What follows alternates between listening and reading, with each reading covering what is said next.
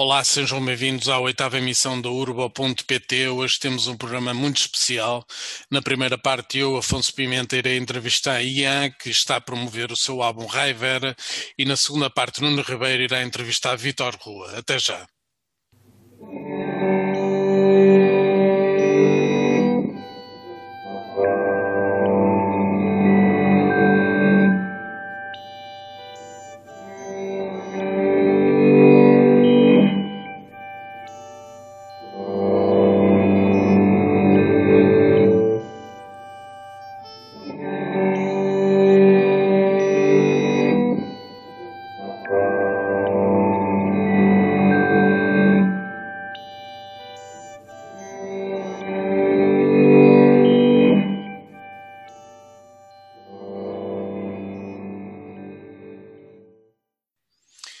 Abrir o the Eyes Cannot See, o último single a estreia do álbum de Ian Raivera, entrevista já a seguir, não percam.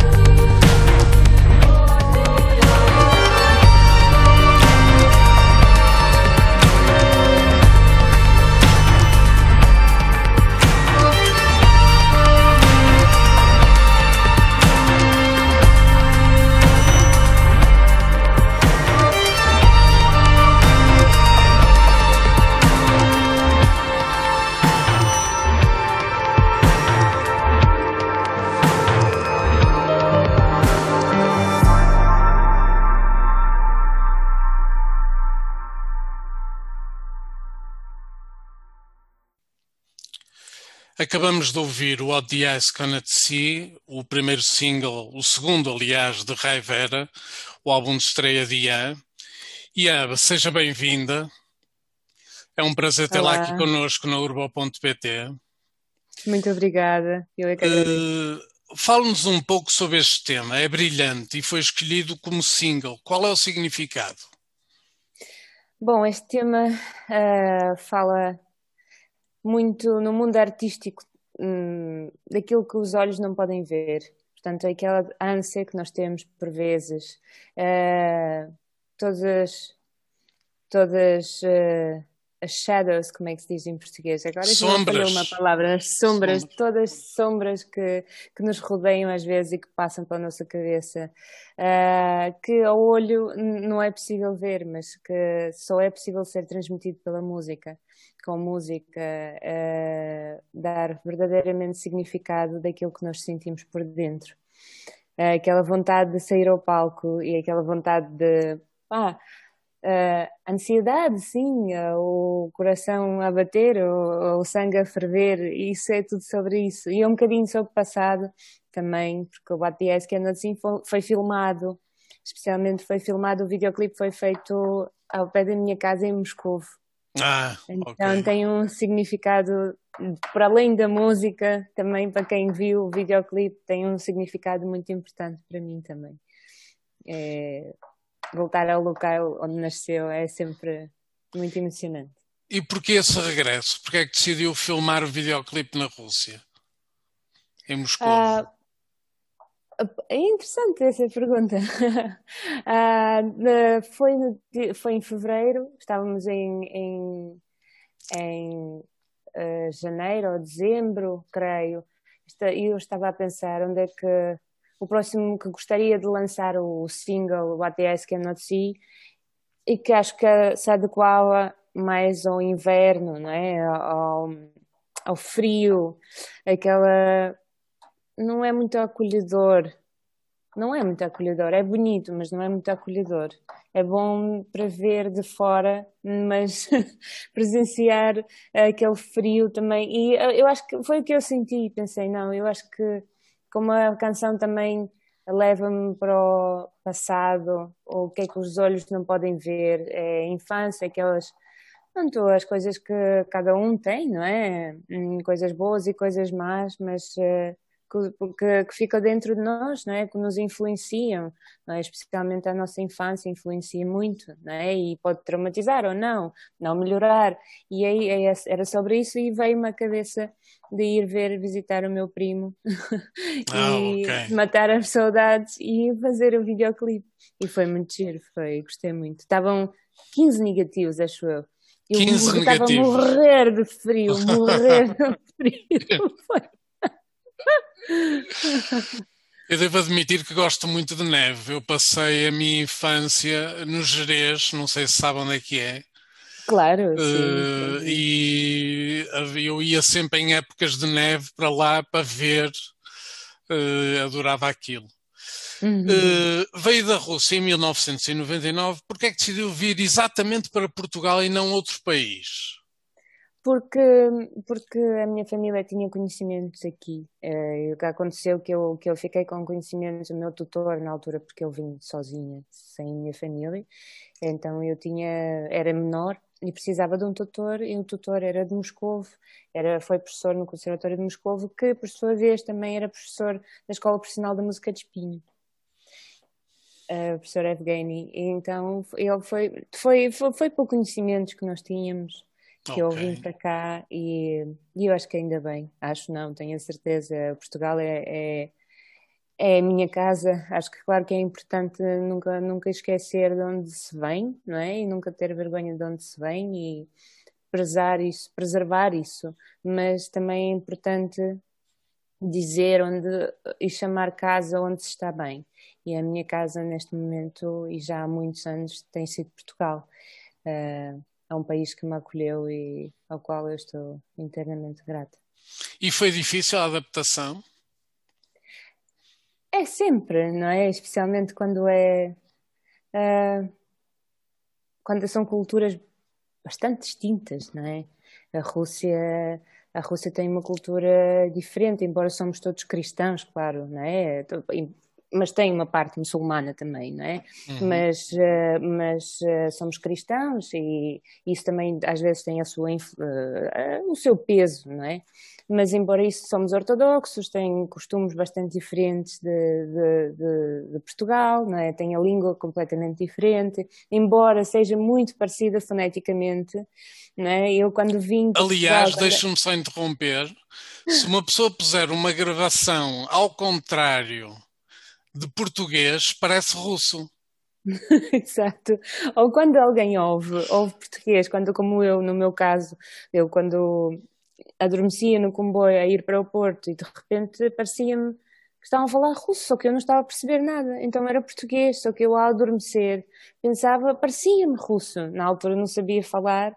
Claro que não é aterrar no nono ano da escolaridade sem saber falar a língua né, com, é, é muito difícil, né? a língua portuguesa é, é muito rica também e a literatura portuguesa também é muito rica e começar o percurso da aprendizagem com o Luís de Camões e com os Maias não é, digamos, o melhor ponto por onde pegar. Mas eu ia, ia falar sobre isso. Como é que conseguiu? Como é que conseguiu? Pois foi também graças, graças aos professores, graças aos professores e aos diretores da Escola Profissional da Música de Espinho. É, eu tive, na verdade, posso dizer que tive muita sorte em encontrar boas pessoas no meu percurso durante a vida. E esses dois professores, Alexandre Santos e o Sr. Manuel Cunha, que eram dois professores, eles arranjaram um professor que uh, estudava comigo uh, desde o zero até o nono ano. Portanto, eu num ano consegui apanhar, mas graças ao esforço da escola, graças à vontade também da escola, de eu estar a, a perceber tudo, de eu, de eu se enquadrar bem, de eu me adaptar bem, uh, e, e, o meu esforço, claro. Mas graças a esses dois fatores é que eu consegui chegar ao final do nono ano e já perceber, já conseguir perceber e conseguir eh, verbalizar bem não é, aquilo que pensava e que, aquilo que queria expressar. Ok. Define-se como uma rebelde. Quer-nos falar um bocado sobre isso? Um, eu acho que tenho a minha opinião muito forte e é isso, rebelde. Eu acho que eu não, não me vergo as opiniões ou tenho algumas opiniões eh, que prezo muito, umas Vincadas. já, já aprovaram e para mim eu sei que eles têm muito valor, têm muito talento e para mim a opinião delas é muito importante, mas a partir do momento que eu tenho a certeza que, por exemplo, esta canção é boa, ou que eu estou a fazer a coisa certa, ou alguma coisa na vida, qualquer, mesmo não relacionada com música, desde que eu tenha certeza, é muito difícil de, de que eu mude a opinião. uh, exato, e gosto muito de desafios. Sou bastante aventureira também. Muito bem. Rai Vera, o título do seu primeiro disco, é um neologismo que em russo significa paraíso, Rai, e fé Vera. É apenas um otimismo seu ou é uma pessoa religiosa? No álbum há um tema que iremos ouvir mais a seguir que se chama Bloody Paradise. Uhum.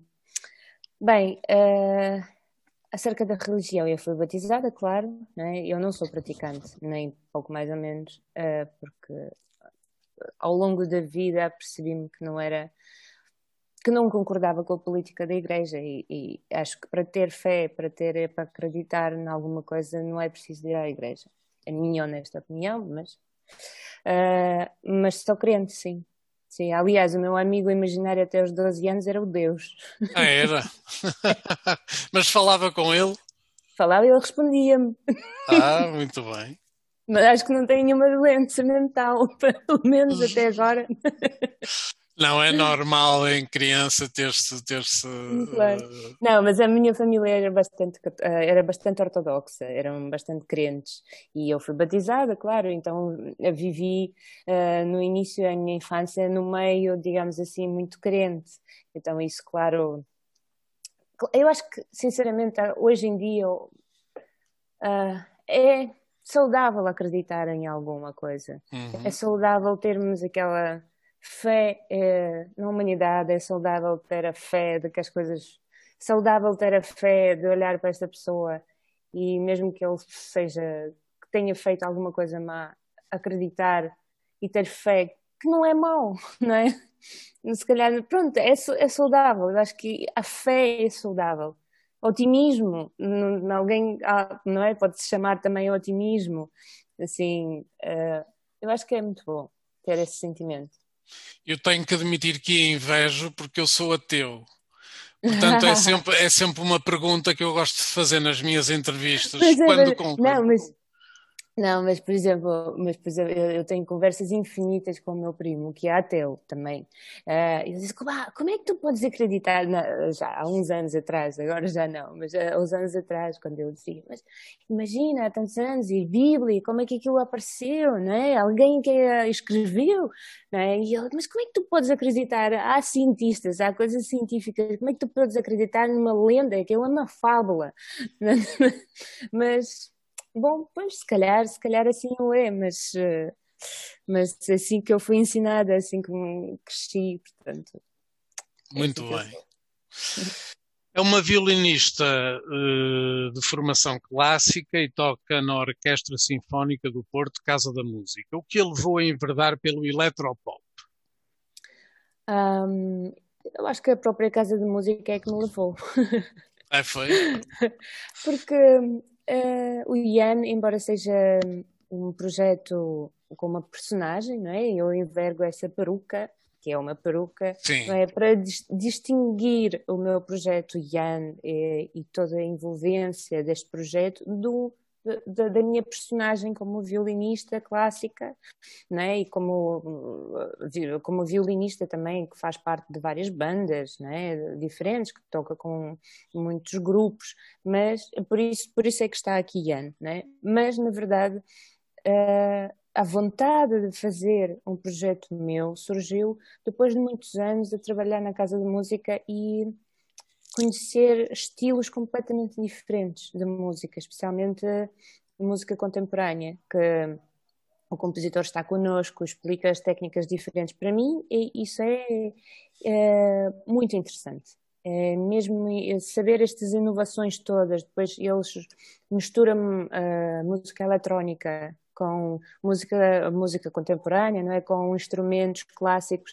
Então isso é, é acho que isso tudo cativou-me imenso e surgiu uma vontade imensa de compor, de fazer algo meu, porque eu uh, durante muitos anos tentei encontrar uh, uh, a minha identidade como violinista, não é? Uhum. Para as pessoas quando ouvissem sem saber quem é, poderiam dizer, ah, esta é a Ianina, é a Ianina que está a tocar. Uh, toquei com várias bandas, não é? Pop, rock, fado, world music, uh, diferentes. Trabalhei muitos anos com os Genier, toquei com os The, Gift, trabalho e trabalhei com o Custódio Castelo, a guitarra portuguesa, entre outras muitas bandas, é? Uh, hum, mas nunca era completamente meu, sabe? Nunca era, eh, por muito egoísta agora que isso possa parecer, mas tinha que partilhar com, sempre com alguém. Tinha que ouvir sempre a opinião de alguém. Tinha que vergar mais vezes a opinião de alguém. E, e eu acho que através disso também isso completou que, que eu quis fazer algo só meu. Só meu. eh, é, tudo aquilo que eu quiser eu faço. Tudo aquilo que me soa bem, não há opiniões, não há nada, só sou eu. E isso agrada-me muito e fico muito feliz de ter conseguido de lançar o meu primeiro álbum e de ter esta eh, carreira em ascensão, porque faz-me mesmo muito feliz e realizado. Eh, há, há novos singles que vão sair do Ah, álbum? pois, para já, como, como o álbum saiu em, em agosto de 2020, em plena pandemia, eu agora espero gozar, digamos assim, o álbum com concertos ao vivo. Muito, porque gosto que as pessoas conheçam ao fundo o Rei Vera e fico muito feliz que me contacte para, para estas entrevistas. É, quer dizer que chega, o álbum está a chegar a mais pessoas e é, e é muito Sim. gratificante, porque tem muitas, eh, muitas canções muito diferentes que as pessoas se calhar não conhecem. O Good Girl, claro, o Good Girl conhece-se depois de, de ter entrado na série televisiva, o clube também Uhum. eh, faz parte do genérico. O, o What the Ice Cannot See, uma canção que foi lançada eh, e que está a passar na Antena 3 também. Mas por além disso, há muitas canções para mostrar ainda. Eh, São muito e- bonitas. ou, por exemplo, o Again, eh, que em princípio sairá o videoclipe brevemente, Ah, com o ótimo. Pedro Oliveira, Pedro que é Oliveira. a voz dela é absolutamente incrível. Então, é, e é, uma, é a primeira canção que eu atrevo a cantar em português. Uh, portanto, para mim também é um marco importante. É uma canção que eu fiz em memória do meu pai. Uh, E eu acho que as pessoas é importante sublinhar esta canção para que as pessoas ouçam. Um, separadamente e depois em, num álbum, não é? no todo. Uh, e depois há canções uh, imensamente positivas, co- como Boarding Now, que saiu em 2019, né? mas depois há Uhum. o Temporary Perfect, que é, hum, é como se puséssemos os, os óculos cor-de-rosa e o mundo é todo perfeito e nós só estamos aqui a, a, a festejar a toda hora. Portanto, eu acho que há muitas canções ainda que falta para sublinhar do Rei Vera. Mas sim, estou a trabalhar no próximo álbum e espero, espero em 2022, mais tardar, uh, Lançar um novo. Claro, E claro. quantos Mas temas até- é que já, são, é que já estão eh, compostos para esse álbum? Ah, são muitas, sim. Agora, Já o- tem muitas? Os esqueletos, sim, os esqueletos, sim, já são muitos. Agora falta acabar, falta, claro que é, não é? Todo o processo é muito, é, é grande, é um processo que requer muito trabalho, a gravação, não é? A gravação de voz, de backing vocals, de coro, de há muita coisa, não é? A eletrónica em si, hum, finalizar, eh, ter certeza no arranjo. Às vezes é bom quando criamos alguma canção, deixá-la algum tempo, depois voltar ouvir mais uma vez para aquilo assentar um bocadinho. Eu acho que é bastante saudável no trabalho, no nosso trabalho. E para já os concertos, para já eh, posso, posso, posso lhe eh, dizer as datas? À Aqui. vontade. Que bom, então, no dia 6 de junho eh, estarei, digamos, na minha Casa da Música, na Sala 2, a Casa de Música do Porto, e no dia 8 de junho estarei no Teatro Maria Matos, de Lisboa. Eh, são concertos que foram adiados eh, pela terceira vez. Por causa da pandemia, esperemos É, que desta vez não seja. Exato, que, que a terceira seja de vez, né? Falava-me há um bocado da sua peruca como personagem, mas também a, a, a, Ian também é conhecida pela sua indumentária. No Festival da Canção usou aqueles, aqueles picos, espinhos, eh, Sim. que eram feitos de radiografias, certo? Certíssimo, eram feitos de radiografias. Quando ah, comecei a pensar, ah, ah, digamos, na, no figurino total em si, ah, já tinha feito a música e a música, ah, como, como, é uma, como foi uma notícia tão positiva, como foi uma notícia tão inesperada de eu poder participar né, no Festival de Canção eh, Português, como portuguesa, eh, que sou, claro, mas, bom, não, não, não- não fui nascida cá.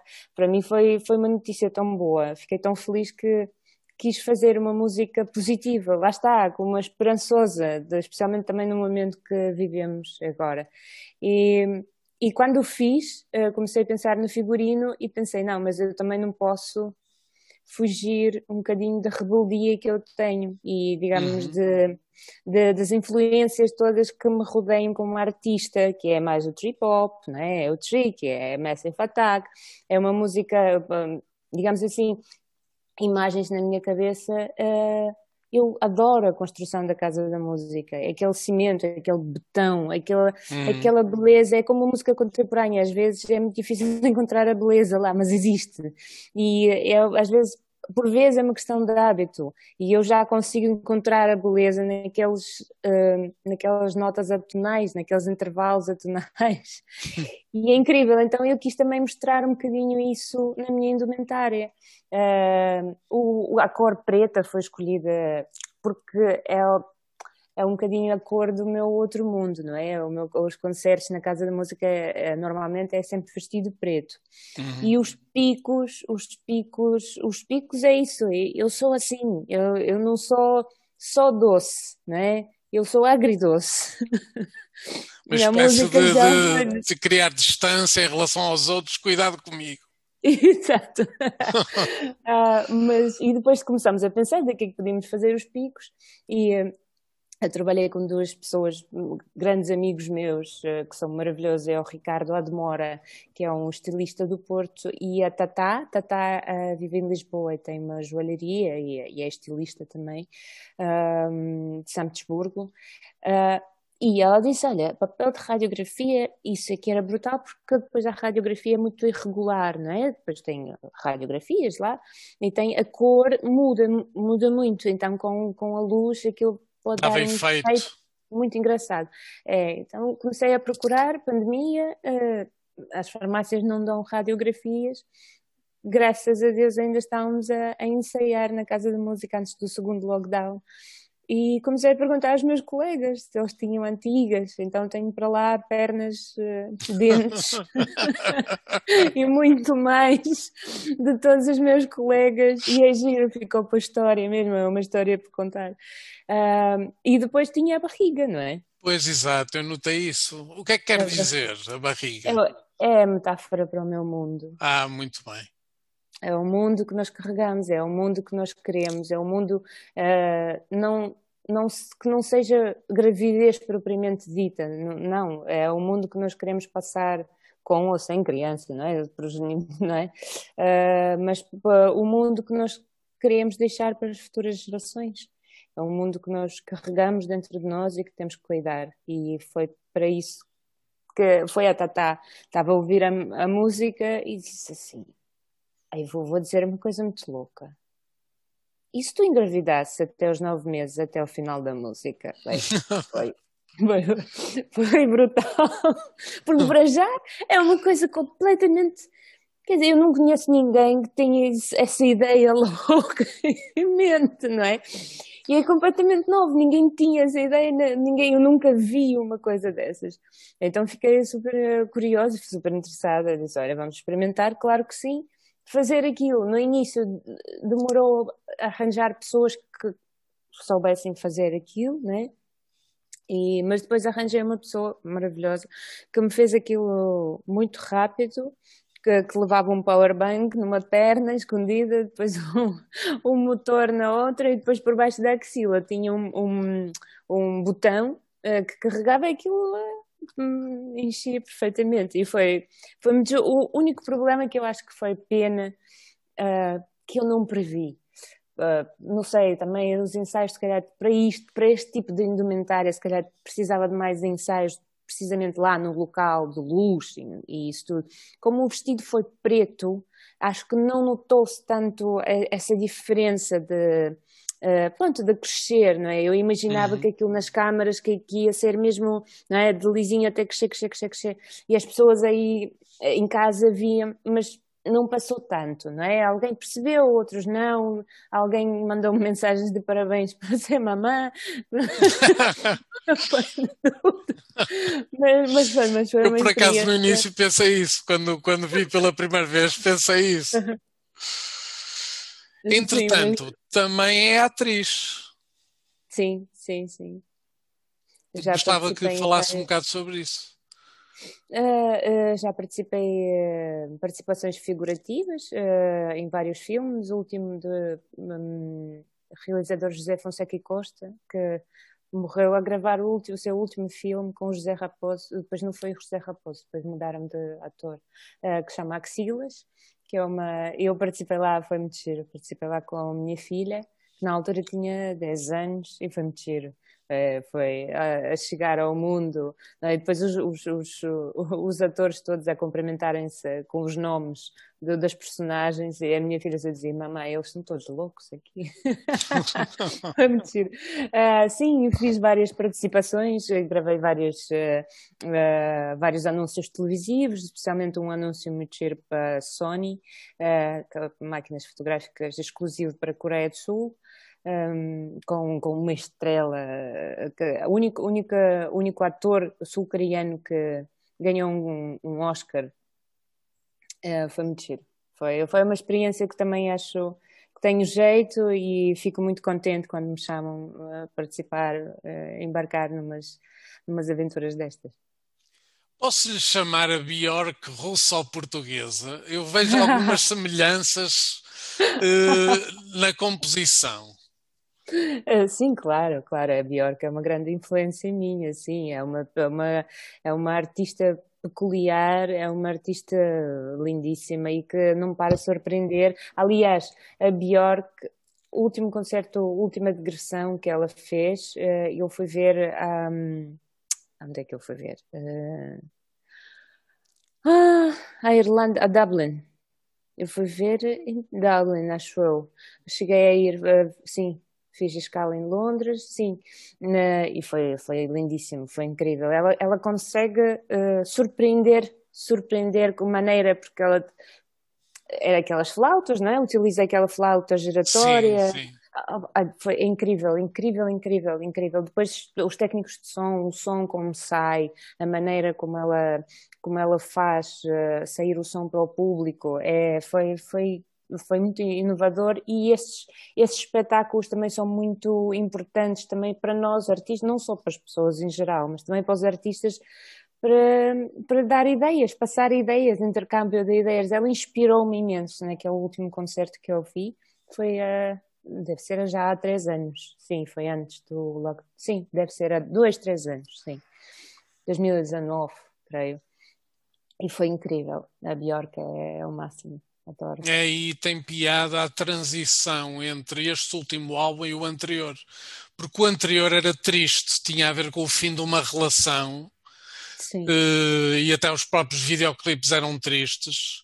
E depois há um novo otimismo neste último álbum dela, eh, que é uma Sim, recuperação. E, é, e Ah. ela, ela- e toda a indumentária dela também, aquilo que ela usa, não é? Os, os vestidos que ela usa, é tudo incrível, incrível. É uma artista de cabeça aos pés. Mesmo, incrível.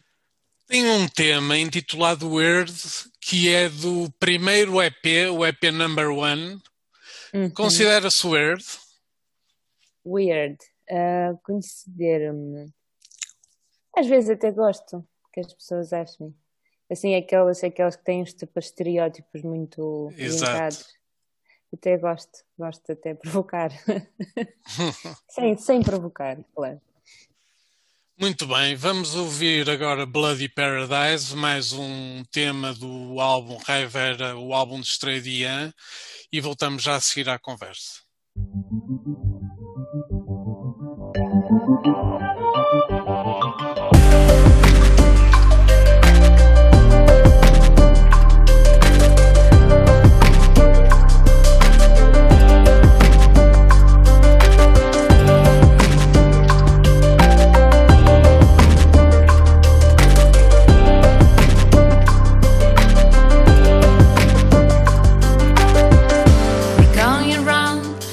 To find something wrong where something's right.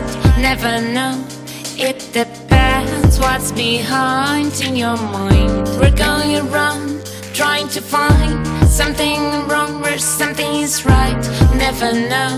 It depends what's behind in your mind. Everybody lies and smiles. This is the world of our minds. Take my hand, realize Roses, they feed my eyes. Everybody lies and smiles. This is the world of our minds. Look at me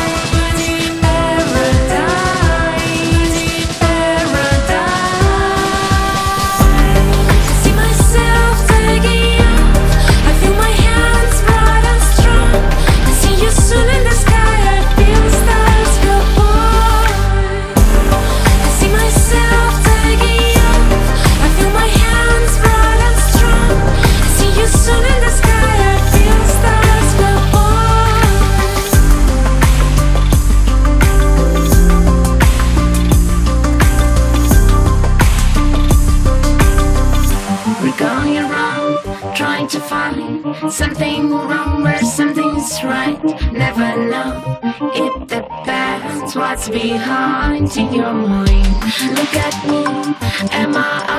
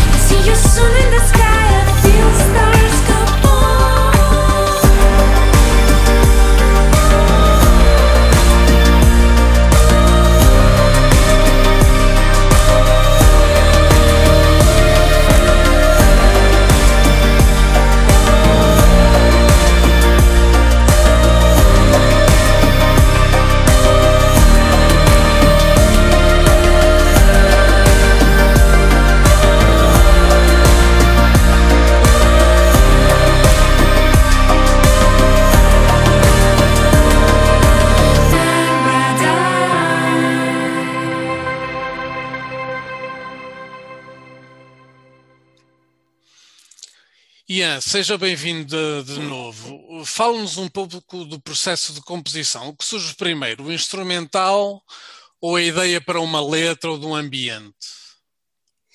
Pois, uh, há bem pouco tempo uh, o violino era o instrumento que me trazia tudo. Que me trazia a letra, que me trazia a melodia e que me trazia, aliás, até o todo imaginário que depois surgiria por trás. Como o violino é o meu primeiro instrumento, né? E eu sinto-me muito, muito à vontade no instrumento. Uh, às vezes, uma simples melodia traz uh, com ela toda a canção. Inspira a letra, inspira depois, uh, de repente, ao tocá-la, muitas vezes, estar aí a tocar e a tocar, de repente aparece, surgem-me imagino os sons que, que, quero naquela canção, estrutura. Uh, há bem pouco tempo era, era assim que eu compunha mesmo. Uh, mas depois comecei a, a, Aliás, no primeiro lockdown eu toco piano também, bastante bem. Eu uh, sei, eu sei. uh, eu vi um comecei... vídeo, vi um vídeo de uma entrevista para a SIC Radical em que lhe pediram até para tocar piano e eu tive a, tive a assistir. Ah, ok, ok, muito bem. Uh, e, e, quando, quando nos fecharam, né, eu de repente fiquei com muito tempo. Confesso que o primeiro mês de lockdown foi, foi bastante bom para mim, até. Uh, porque de repente tive tempo para ler, tive tempo para tocar piano, mesmo ao fundo estudar, tocar piano, que é um instrumento que eu também prezo muito, gosto mesmo muito. E acho que graças a isso comecei a compor mais no piano. E acho isso muito interessante, não é que eu deixei o violino de lado, não, isso nunca, nunca, nunca o farei, mas uh, diferenciar um bocadinho o, a maneira de, de, de, compor. Ah, e depois a eletrónica também, como eu aprendi, aprendi eletrónica há relativamente pouco tempo, há uns 5 anos. Um, começar também com eletrónica só, imaginar alguma coisa ou uma letra. Então agora eu tenho vários métodos de, de iniciar uma canção. É, é, conforme o meu estado de espírito, acho eu. Às vezes eu vou na rua e, e vem uma melodia e gravo-a no dictafone, no, no gravador, gravo-a e ou às vezes é uma letra, um bocadinho, e depois se aquilo persistir é porque vale a pena. Então desenvolve. Se aquilo esquecer-se é porque a melodia não, não vale muito. mas, mas se aquilo persistir é porque. E assim também aconteceu com, com o mundo, por exemplo. Andei imenso tempo, andei. E gosto muito, inspiro muito a correr. Acho que. Aliás, eu acho que devia fazer tudo a correr, devia dar entrevistas a correr, porque o meu, o meu cérebro trabalha muito mais e é, e é mesmo muito bom. Aparecem ideias novas quando corro Então, para o mundo também foi, para esta canção, para a última, foi andei a correr na, na, na, na furada, né, no Porto, quilómetros, e de repente aquilo fez-se luz mesmo, mesmo. E, e, e, e, fiz aquilo, fiz aquilo ao piano, e o, o, porque eu também não quis, não quis usar violino para o Festival de Canção, porque uh, no Festival de Canção nós só podemos usar ao vivo a voz. Não é? o, o, rest, o restante instrumentos são todos gravados. Estão todos gravados, é? pois. É, e pensei, bem, eu vou levar o violino para fazer playback. Pois, não, não valia a pena, não, não ficava bem. Para mim, para mim não, para mim não, se calhar, se calhar foi uh, uh, exagerado da minha parte pensar assim, mas para mim não, não valia sentido não fazia sentido, não, não transmitia nada a estar ali a. Pronto. Uh, e então, então optei por não levar o violino e compus o, o, tema no piano todo. E foi muito. Depois daquelas semanas todas a correr, a andar e a pensar o quê. Depois foi muito rápido, uma questão de dias mesmo. Estava a falar há bocado que aproveitou para ler. E sei que há um filósofo que influencia, que é o Arthur Schopenhauer. Porquê ah, é. ele em particular? Gosto muito, eu acho que ele é incrivelmente atual. Uh, há muita gente que eu acho pessimista, não é? Muito pessimista e penso de digo, oh, como é que tu lês ou depois a seguir ao Schopenhauer deves cortar os pulsos. Mas, mas não, eu não, mas eu acho que não, eu acho que não, ele é super realista e tudo aquilo que ele fala, não é, sobre a vida, sobre a felicidade, porque ele tem também aqueles livros, aforismos da felicidade. Sim. Né? E é incrível, é incrível, tudo se adequa aos dias de hoje. Portanto, é uma maneira de pensar, às vezes, que é, é saudável. É uma, é uma pessoa, foi, foi uma pessoa muito inteligente e Hum, as teorias que ele uh, defendia, uh, eu, eu identifico muito com elas. É, é mesmo o meu filósofo de eleição. Uh, Nietzsche foi muito influenciado numa primeira fase por Arthur Schopenhauer. Nietzsche diz-lhe alguma coisa? Claro, claro, ah, claro. o Nietzsche também, também identifica-me bastante. É. São todos, são todos livros para ler uh, com atenção e, e, com cabeça, sobretudo. Pois é, preciso disponibilidade. É, é preciso, lá está. E é, e é, isso que eu, que eu digo, foi, foi muito gratificante, porque às vezes nós corremos, a nossa vida corre e às vezes não paramos para pensar, e na verdade há muitos problemas que surgem no dia a dia que nós nem temos tempo para resolver para nós, psicologicamente. É? E às vezes é preciso tempo mesmo. E esse tempo foi-nos dado. Agora temos que pensar como é que vamos recomeçar outra vez a viver. Exato. Não é? Uh, disse numa entrevista há pouco tempo que há uma raiva contida nos seus temas. Eu gostava de explorar um bocado isso. Que raiva é essa? É uma raiva por vezes saudável. É uma raiva. É uma mistura de raiva com rebeldia de fazer aquilo que eu quero, fazer como quero. uh, não sou anarquista, não, de todo, mas uh, fazer, uh, às vezes, sem regras, partir as regras todas. É, por exemplo, muitas vezes já me perguntaram em que estilo é, e, esta mudança de estilo às vezes não se adequa. a minha música é bastante confusa em relação dos estilos. Uh, pois eu não tenho nada a dizer a isso, é aquilo que eu sinto e desde que esteja bem feito, não é? é, é isso que eu defendo, desde que esteja bem feito, até pode ser uh, kizomba, pode ser uh, música popular, pode ser, mas desde que esteja bem feito, não há nada a dizer. Podemos ter gostos, gostar ou não, mas uh, uh, confirmar, dizer que aquilo que está bem feito, não é? Para isso temos que ter discernimento. Uh, e, e, e, eu, o meu estilo realmente é, é, uma fusão de vários estilos. E às vezes é desta raiva que eu falo, que eu componho como eu quiser. é compõe aquilo que eu, as influências todas que eu tenho. Sim, eu tenho influências da música clássica, da música barroca, música contemporânea, tenho, adoro os Depeche Mode, Tricky, e, e agora? Como é que ficamos?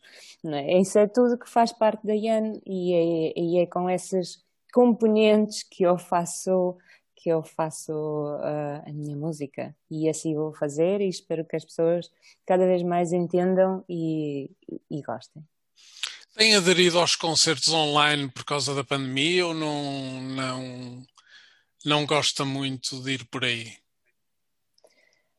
Uh, eu fiz vários uh, gravações, concertos online não, não, não cheguei a fazer. Uh, eu gosto quando esteja tudo muito bem feito, às vezes com falhas, internet, ou, não sei, não, mas, tem, mas já fiz vários concertos, já várias, várias gravações, várias hum. gravações com quintas de leitura, também como violinista, e foi muito, muito giro. Com poesia também gosto muito, poesia, poesia portuguesa também gosto muito. Por exemplo?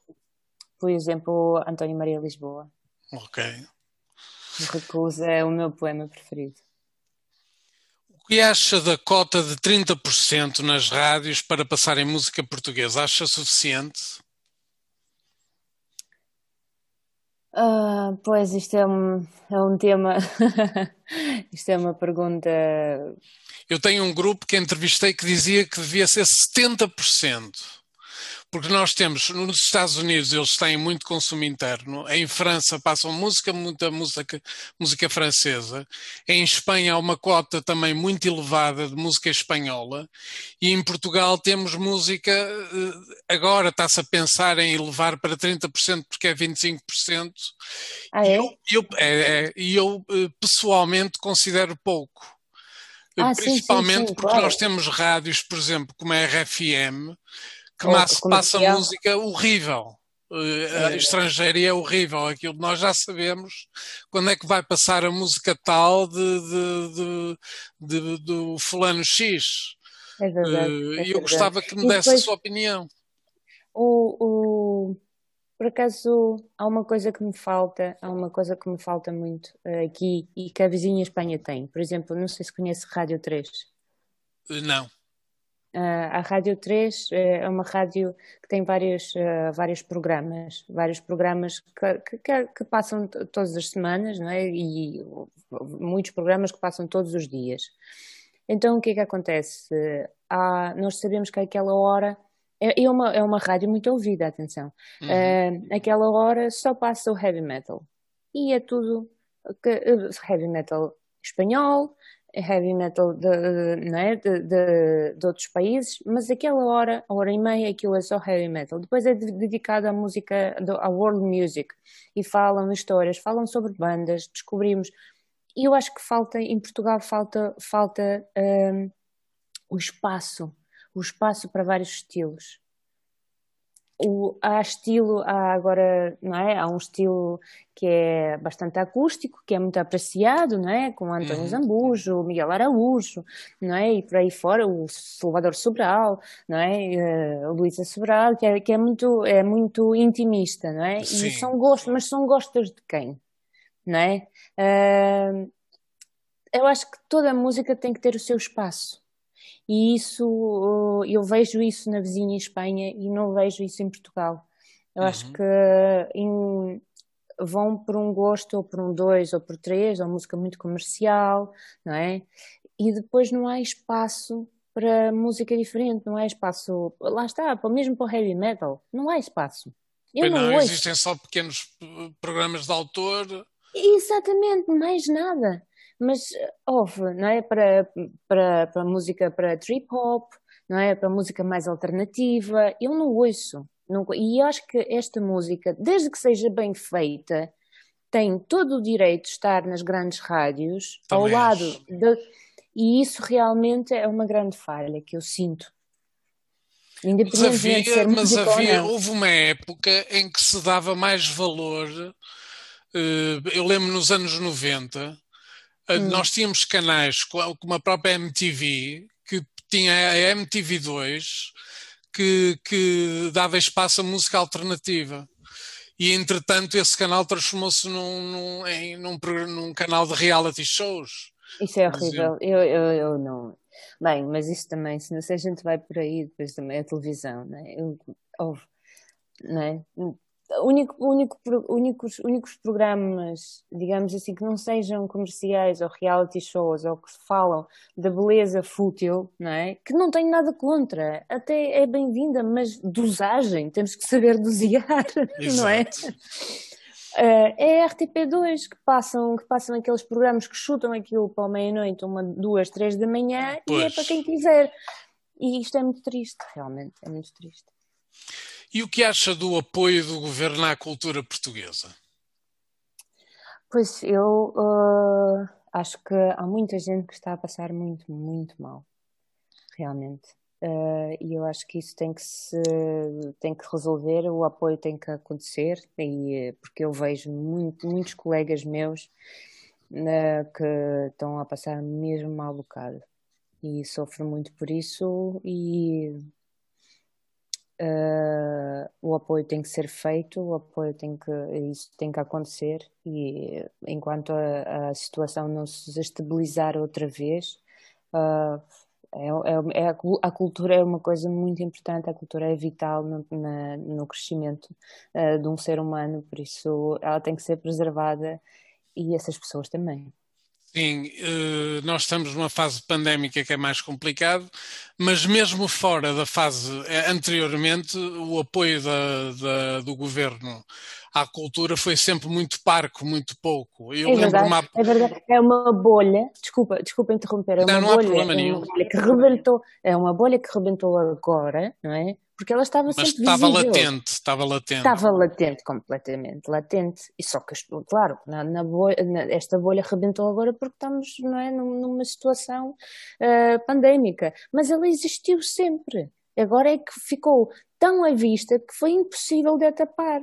Não é? Mas não é de agora. Naturalmente, sim, sim, a gente sabe disso, claro. É que nem ocupa, nem ocupa 1% do PIB nacional. Sim, é muito triste. É, é muito, muito pouco. É. E falou-nos há bocado das datas uh, para os seus concertos, que é o que interessa. uh, como é que uh, a IE é em palco? O que é que podemos esperar da IE em palco num concerto desses? Uh, para já, uh, a não ser que eu. Já, já pensei em mudar isso, em acrescentar uh, mais músicos convidados, porque há, há, pessoas que eu gosto muito de tocar com. Um, e eu acho que para o futuro uh, vou convidar mais alguém, mas para já eu estou sozinha num palco grande. Uh, posso dizer que gosto muito de estar sozinha num palco. Acho que ocupo, ocupo bastante bem, preencho aquele espaço todo à minha volta bastante bem. É, uma, é um concerto que tem um vídeo, uma projeção de vídeo que foi feita de propósito para cada canção, tem a sua narrativa. A narrativa é o quê? É, são vozes gravadas dos meus colegas da orquestra. Ah, ok. Portanto, eu conto, a narrativa, a narrativa do espetáculo é, é, é, feita pelos colegas da orquestra em várias línguas diferentes, porque nós somos de 22 duas nacionalidades. Uhum. Então, às vezes pode-se ouvir inglês, outras vezes italiano, alemão, russo e por aí. Uh, e depois é, é, bastante performativo, é muito teatral. O espetáculo é muito teatral, tenho o violino, estou com o violino ao vivo, estou com o piano ao vivo, tenho vozes, uh, uh, eletrónica uh, e, e, eu acho que é, consigo levar as pessoas numa viagem comigo uh, pelo universo do Raiveira. E por falar em Raiveira, como é que foi o processo de colaboração com o produtor uh, Nuno Gonçalves? Foi maravilhoso, eu fiquei, fiquei muito, muito contente que ele, que ele tinha tempo e que ele aceitou e que quis também uh, entrar e, e produção do Rei Vera, acho que não podia ter a melhor pessoa que um, conseguiu uh, trazer para o Rei Vera toda a sabedoria e a experiência dele como, como músico e como produtor, sem desvendar o, o projeto, sem tirar a minha identidade. Realmente. Identidade própria. É, sim, foi, foi, foi muito gratificante trabalhar com ele mesmo. Muito bem, vamos ouvir agora mais um tema do álbum Raivera, chama-se Boarding Now e voltamos já à conversa.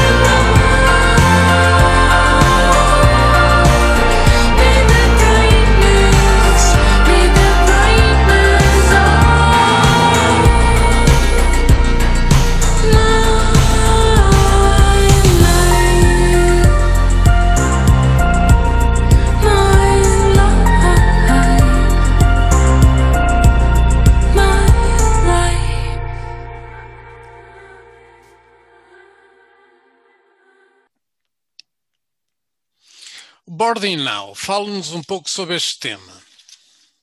Canção de amor? Acho que é. É. Acho não, é.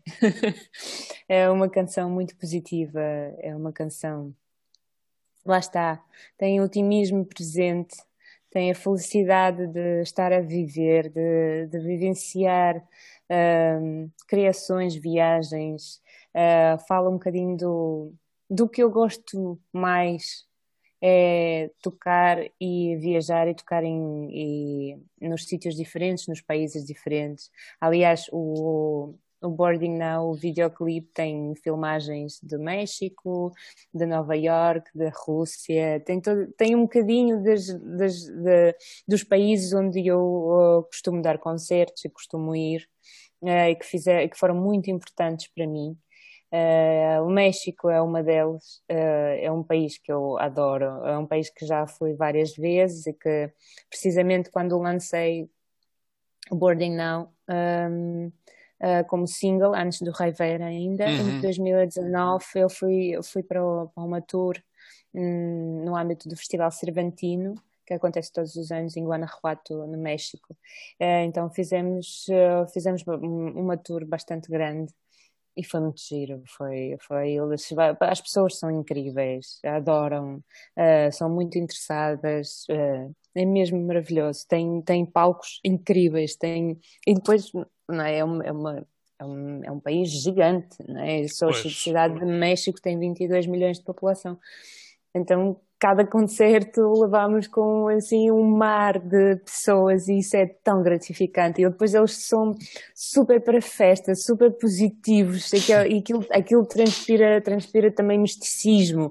Eu lembro-me na altura fomos em, em, em outubro, que era Dia de Todos os Mortos, a preparar, uhum. a preparar para o Dia de los Muertos. Então foi incrível, foi incrível. Foi mesmo, é para lá voltar o quanto antes. Espero voltar para lá quanto antes e mostrar uh, a apresentação e apresentar a Rivera lá. Muito bem. E quanto tempo é que demorou a composição do disco? Eu digo isto porque todos os temas são potenciais singles. Ai, que na bom. minha opinião. Ainda bem. o disco demorou, na verdade, há algumas canções que são que já têm anos que mesmo com o EP1 e o EP2 lançamento, eu já tinha algumas canções como, por exemplo, o Vera. O Vera foi composto há muitos anos atrás. Uh, para foi composto para final uh, da audição com o Ryuichi Sakamoto. Ah, ok. Muito e bem. eu passei para o final e ele convidou-me para fazer a final em Nova York lá está a cidade que me diz muito uh, artisticamente, para uh, fazer a final na Avatar Studios. Uhum. Onde gravou, gravou a Amy Winehouse, entre outras grandes artistas, então foi, foi muito marcante.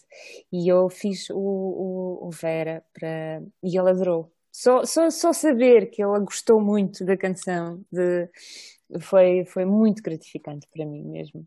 Acredito Portanto, sim. sim. o Rei Fera é o primeiro capítulo, digamos assim, do livro, mas que capítulo do livro da minha, vi, da minha vida artística e pessoal também. Falo em algumas, como o Again, como disse, que foi em memória do meu pai, que já não está entre nós.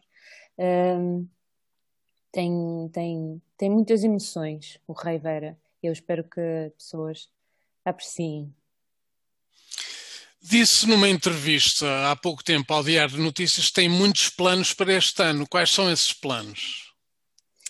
Tenho muitos planos para este ano, pois, porque vou começar, a, espero da, começar a dar concertos, tenho estes marcados, já tinha outros marcados que estão a, a ser remarcados, como por exemplo o Lux, não é? uma, uma, uma casa mítica que para mim diz-me muito a tocar no Lux, em Lisboa.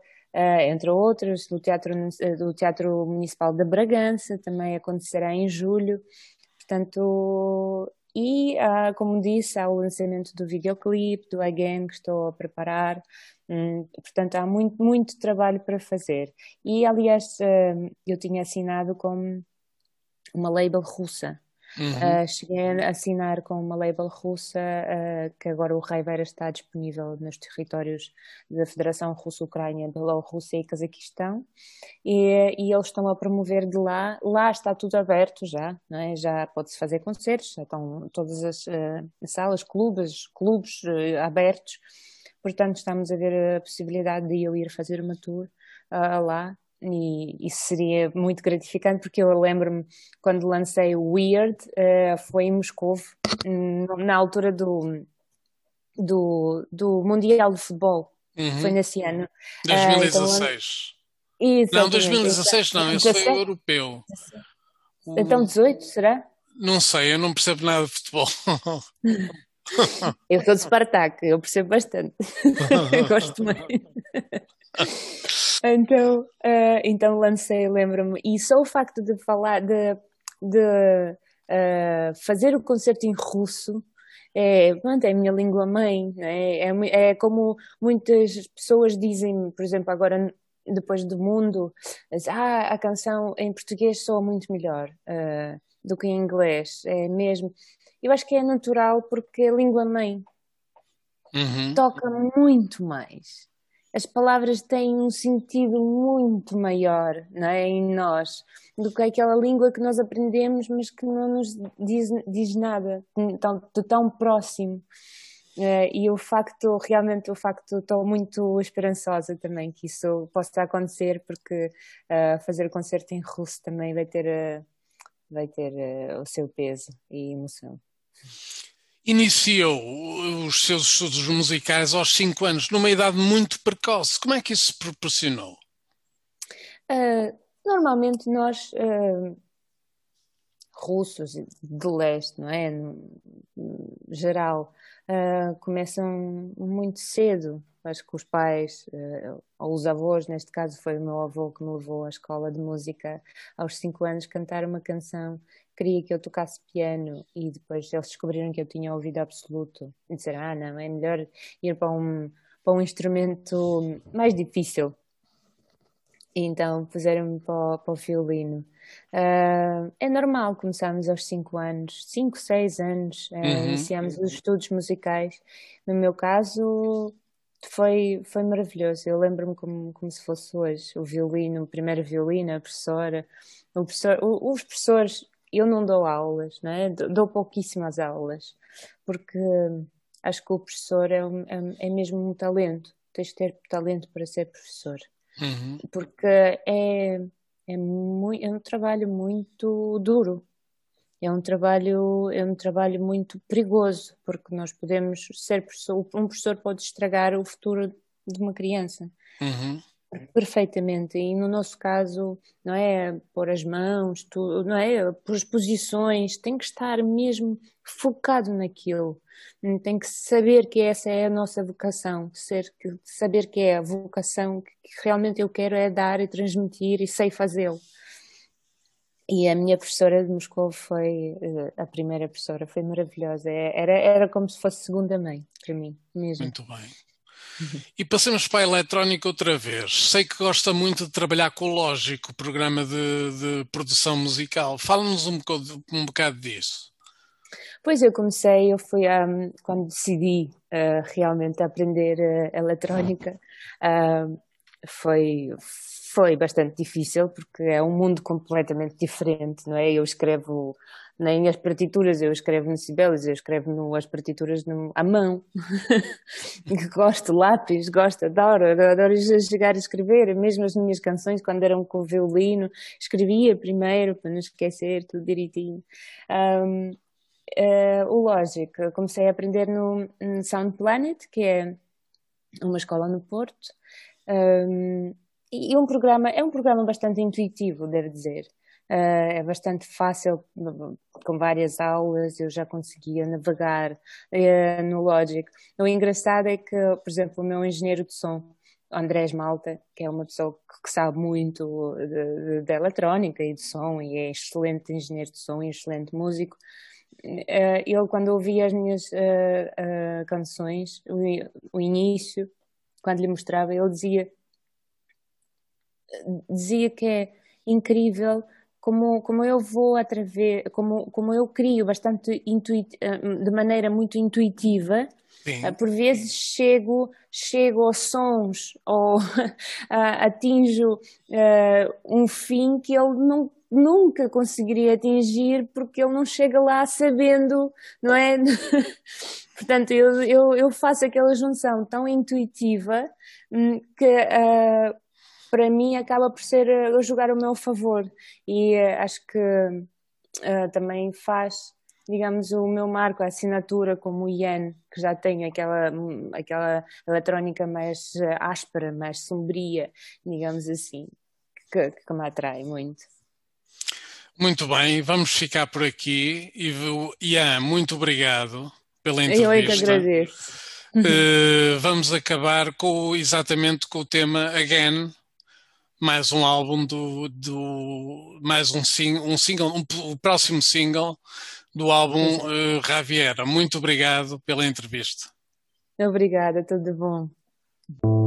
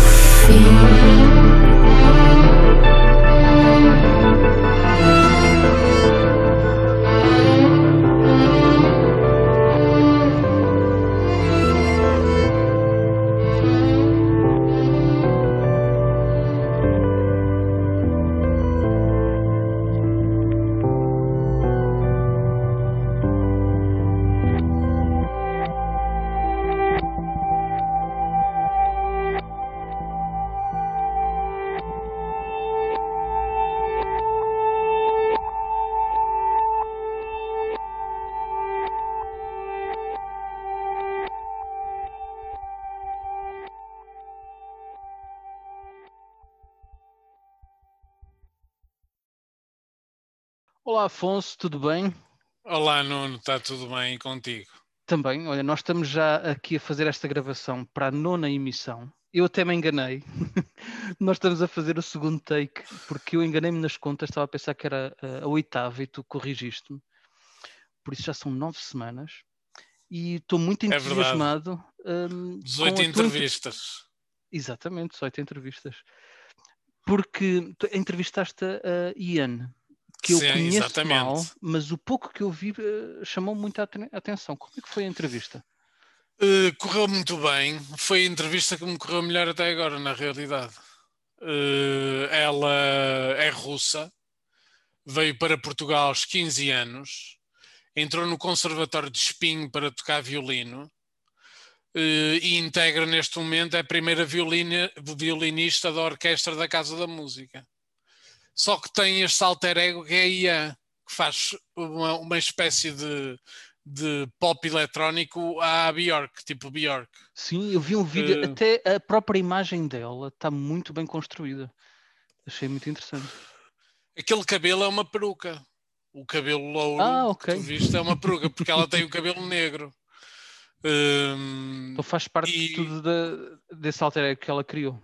Sim, exatamente. Aliás, ela participou no Festival da Canção e usava nas costas umas radiografias que faziam espinhos. Ela pediu a amigos da Casa da Música hum, radiografias. Ela fez picos com as radiografias, pôs nas costas e pôs uma barriga insuflável eh, que aquilo enchia ao à medida que ela ia cantando a canção. Eh, o que é que aquilo significava? A canção chama-se Mundo, e então era o mundo dela a crescer. Mas cuidado que eu também tenho espinhos. Interessante.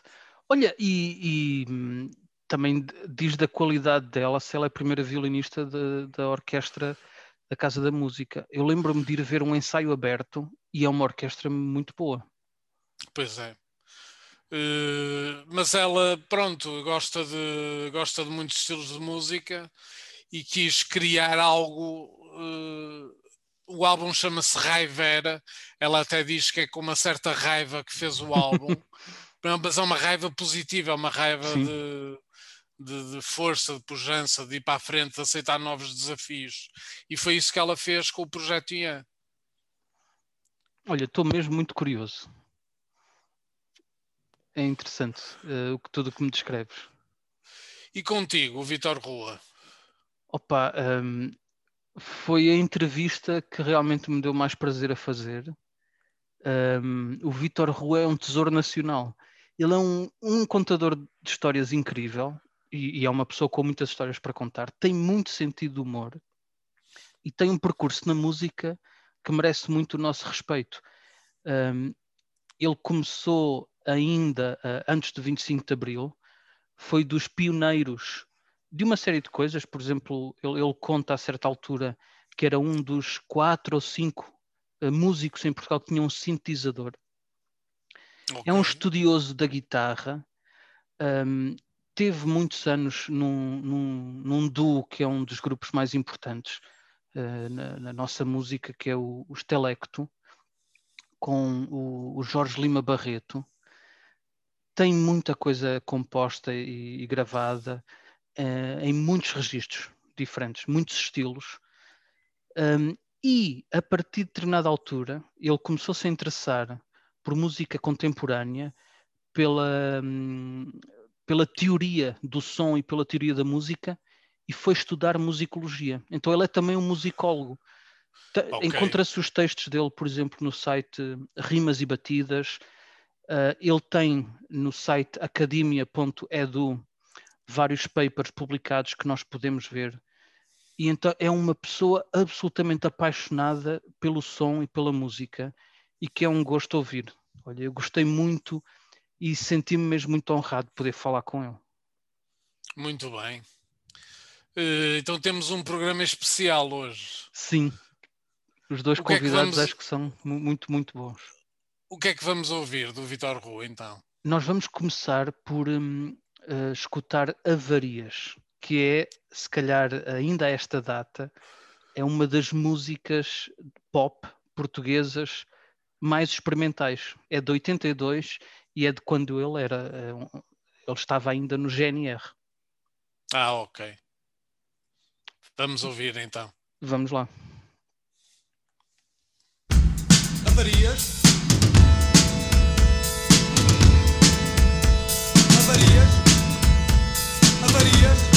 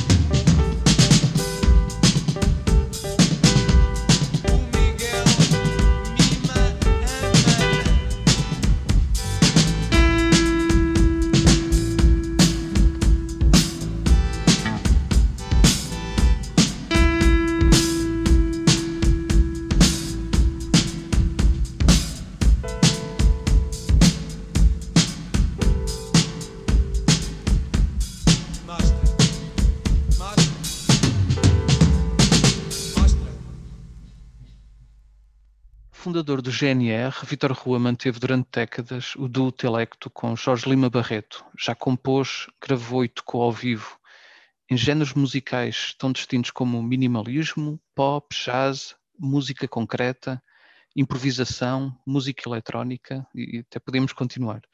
A sua discografia e as colaborações com outros músicos são extensas e bastante influentes. Escreve também sobre música e sobre o som e hoje vamos conversar com ele hoje. E uh, bem-vindo, Vitor. Obrigado. Olá. Obrigado, muito obrigado pelo convite. Olha, um, quem uh, se debruça um bocado sobre a tua discografia, e, e é uma ma maravilhosa maneira de se perder, porque há muito por onde ir, uh, pode ficar até com a ideia que, que, tu não fazes muita separação entre géneros, que há uma continuidade. Isso faz sentido? Uh, hoje, na atualidade, faz mais sentido do que na altura enquanto estava a fazer as coisas. Ou seja, quando, quando as coisas estão a ser feitas, não, eu pelo menos não penso nisso e às vezes raramente até penso no, no, estilo da música quase que estou a fazer ou é porque é aquilo que estou a fazer no momento é aquilo uhum. que estou a trabalhar uh, deixo isso para, de, para os críticos ou para os jornalistas musicais etc agora quando eu digo que na atualidade faz sentido é porque eu cheguei a uma altura uh, em que olho para a música de uma forma diferente que olhava para, para ela há uns tempos atrás. Eu recordo que tive a oportunidade e o prazer e, e a sorte de, de entrevistar com o Jorge Lima Barreto os maiores nomes da música contemporânea dita erudita, uh, entrevistas essas que saíram em livro e que eu tenho eu, e que eu tenho em registro vídeo, que era eu que filmava as entrevistas. Fizemos duas entrevistas ao Stockhausen, uma ao Xenakis, uma ao Bério, uma ao, aquele ao Robert Ashley, uh, ao Terry Riley, uh, portanto, Steve Reich, portanto, tudo compositores com um, uma importância no século XX e XXI uh, tremenda, não é? e, portanto, pessoas que eram geniais, que, acho, acho que já faleceram e, e, continuam, e os continuam ainda a, a trabalhar, como o caso de Steve Reich, ou Terry etc. E Robert Ash. Agora, o, o, o, que é, que, é que, que é que eu vejo diferente? Por exemplo, eu recordo na entrevista ao, ao Xenakis, uh, que ele, quando se perguntou, uh, o Jorge, quando perguntou o que é que ele pensava do jazz, a resposta dele foi algo deste tipo, foi que era a música era como se fosse um comboio e na, na, na locomotiva eram aqui à frente, não é? Eram os inventores, os criadores, que inventavam novas uh, coisas musicais e, e, assim, ou seja, ele estava a se referir a ele próprio e à música uhum. contemporânea e à evolução da clássica erudita contemporânea, não é? E que depois, na carruagens atrás, vinham as outras músicas, vinha o jazz, vinha o rock, vinha a música ligeira, comercial, no nosso caso, por exemplo, a música Pimba seria a última carruagem ou qualquer coisa desse género. Pronto, e eu na altura, já na altura achei assim um bocado, uh, uh, como é que se diz, uh, percebi, entendi do ponto de vista dele, mas quer dizer, era quase uma coisa discriminatória e, uhum. e assim, ah, não, somos nós, não é? depois há estas, depois há aquelas. Como uma hierarquia. Exatamente, uma pirâmide não é? é musical e de valores. E, e, eu já na altura, uh, que, que, sempre gostei de rock e de jazz e de outras músicas etnográficas, etc., não é? contemporâneas, como a concreta, a eletrónica, quer dizer, uh, de repente Uh, já na altura senti tipo, pá, pela este tipo a dizer isto, pô, mas ele pode dizer, pô, tal, tal, tal. Mas quer dizer, eu hoje em dia já não vejo isso de maneira nenhuma assim. E aquela, eu vi horas, dias, meses, anos, uh, nos, em 23 anos devo ter ouvido quase todos os dias música contemporânea de vanguarda, se fosse concreta, eletrónica, espectral, uh, serial, uh, minimal, fosse que fosse, ouvi durante 23 anos e, e realmente, para mim, eh, não havia, ou- ou- houve uma altura da minha vida que não havia dúvidas de que eh, havia uma música superior, aquelas músicas Uhum. do Bach, Beethoven, que, que terminava em John Cage e Stockhausen, e, e depois o, o Lachmann ou, ou o Chiarin, quer dizer, eh, e pensava, pronto, essa música é mais bem feita, mais complexa, mais bem construída, e depois realmente no jazz há coisas extraordinárias, depois no rock também, quer dizer, e no fundo, se fosse a ver, parece que estava a concordar com, com eh, a tal ideia do comboio Sim. do, do Schenak.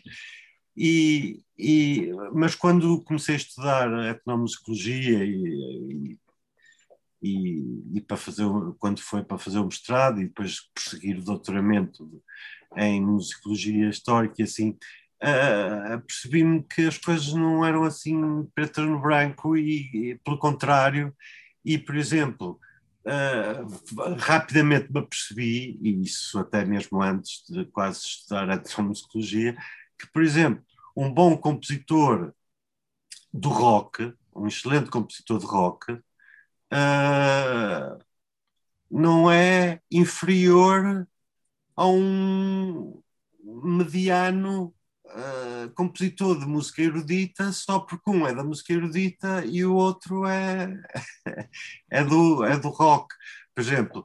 Ah, e depois, ainda mais, ou, e o meu- ou seja, por exemplo, di- digamos assim, um, um compositor de jazz como o Thelonious Monk, um dos maiores pianistas, um dos maiores compositores de jazz, e disse do jazz porque ele é de jazz. Mas para mim, ele é um dos maiores compositores do século XX, ponto final. eh, parágrafo. Quer dizer, porque é, que, porque é que se há de dizer do jazz? Ok, ele é de jazz, e pode-se dizer que é um grande compositor de jazz, mas ele é, ele é um grande compositor. Qualquer pessoa em qualquer lado do mundo, não é preciso ser musicólogo, ouve cinco segundos dele a tocar piano e detecta que é uma, uma composição do Monk que é, o- ou que é o Monk a tocar o piano.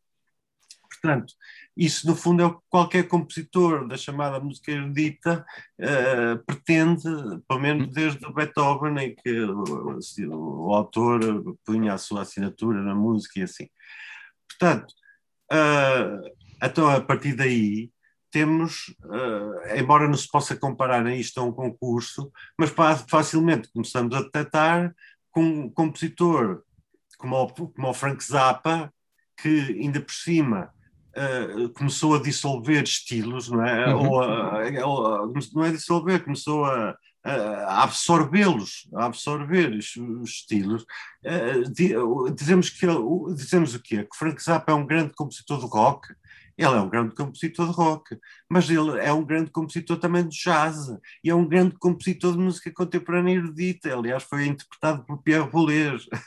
Uhum. eh, portanto, quer dizer, hoje em dia começa cada vez menos a fazer sentido eh, as classificações e, e nesse sentido, de classificação de, de, de- de hierárquicas, de, de classificações musicais, porque, como eu digo, mesmo na música, vamos pôr dita ligeira, comercial, ah, há de haver e há compositores que fazem aquilo muito bem feito. Fa- E esses compositores que fazem aquilo muito bem feito são superiores, são mais importantes do que aqueles que estão na música erudita e que são, por exemplo, medíocres ou suficientes ou, ou medianos. Uh, não é por, por senão, parece que é uh, quem pertencer a este clube, uh, seja lá o que faça, Sim. é sempre superior. Até me parece que há, que há uma coisa que acompanha isso. Estavas a, a dizer no, que esta categorização hierárquica parece que coloca valor, não é? Mas há uma Pois. outra que também é semelhante, que é uma, uma espécie de seriedade, não é? Se escutarmos Sim. música com 400 anos, erudita, Sim, uh, todo o ritual de ir ao concerto, a roupa, isso tudo é muito solene. Se estivermos uh, num concerto rock, as coisas são muito diferentes. Hum. Mas do que eu ouvi é que, por exemplo, uh, muitos compositores, quando tocavam no, no seu tempo, quando, ou seja, quando eram contemporâneos, tinham Hum. alguns espaços para improvisação. E nós agora Hum. usamos pautas.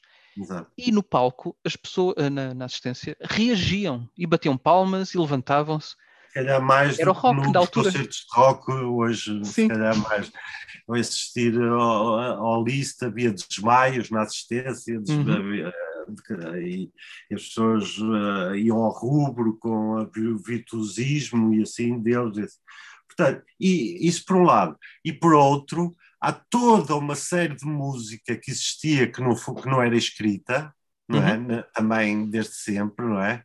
E que e cujos registros é por tradição oral ou por eh, sí- símbolos ou, ou escrita que, que só podemos imaginar como é que seria, não é? O mais correto ou menos corretamente, mas que sempre existiu e que não era escrita. E não era por não ser escrita que era inferior à que era eh, escrita. tá? É, chamamos que seria o equivalente hoje à música mais popular, eh, dita popular eh, nos nossos tempos, não é?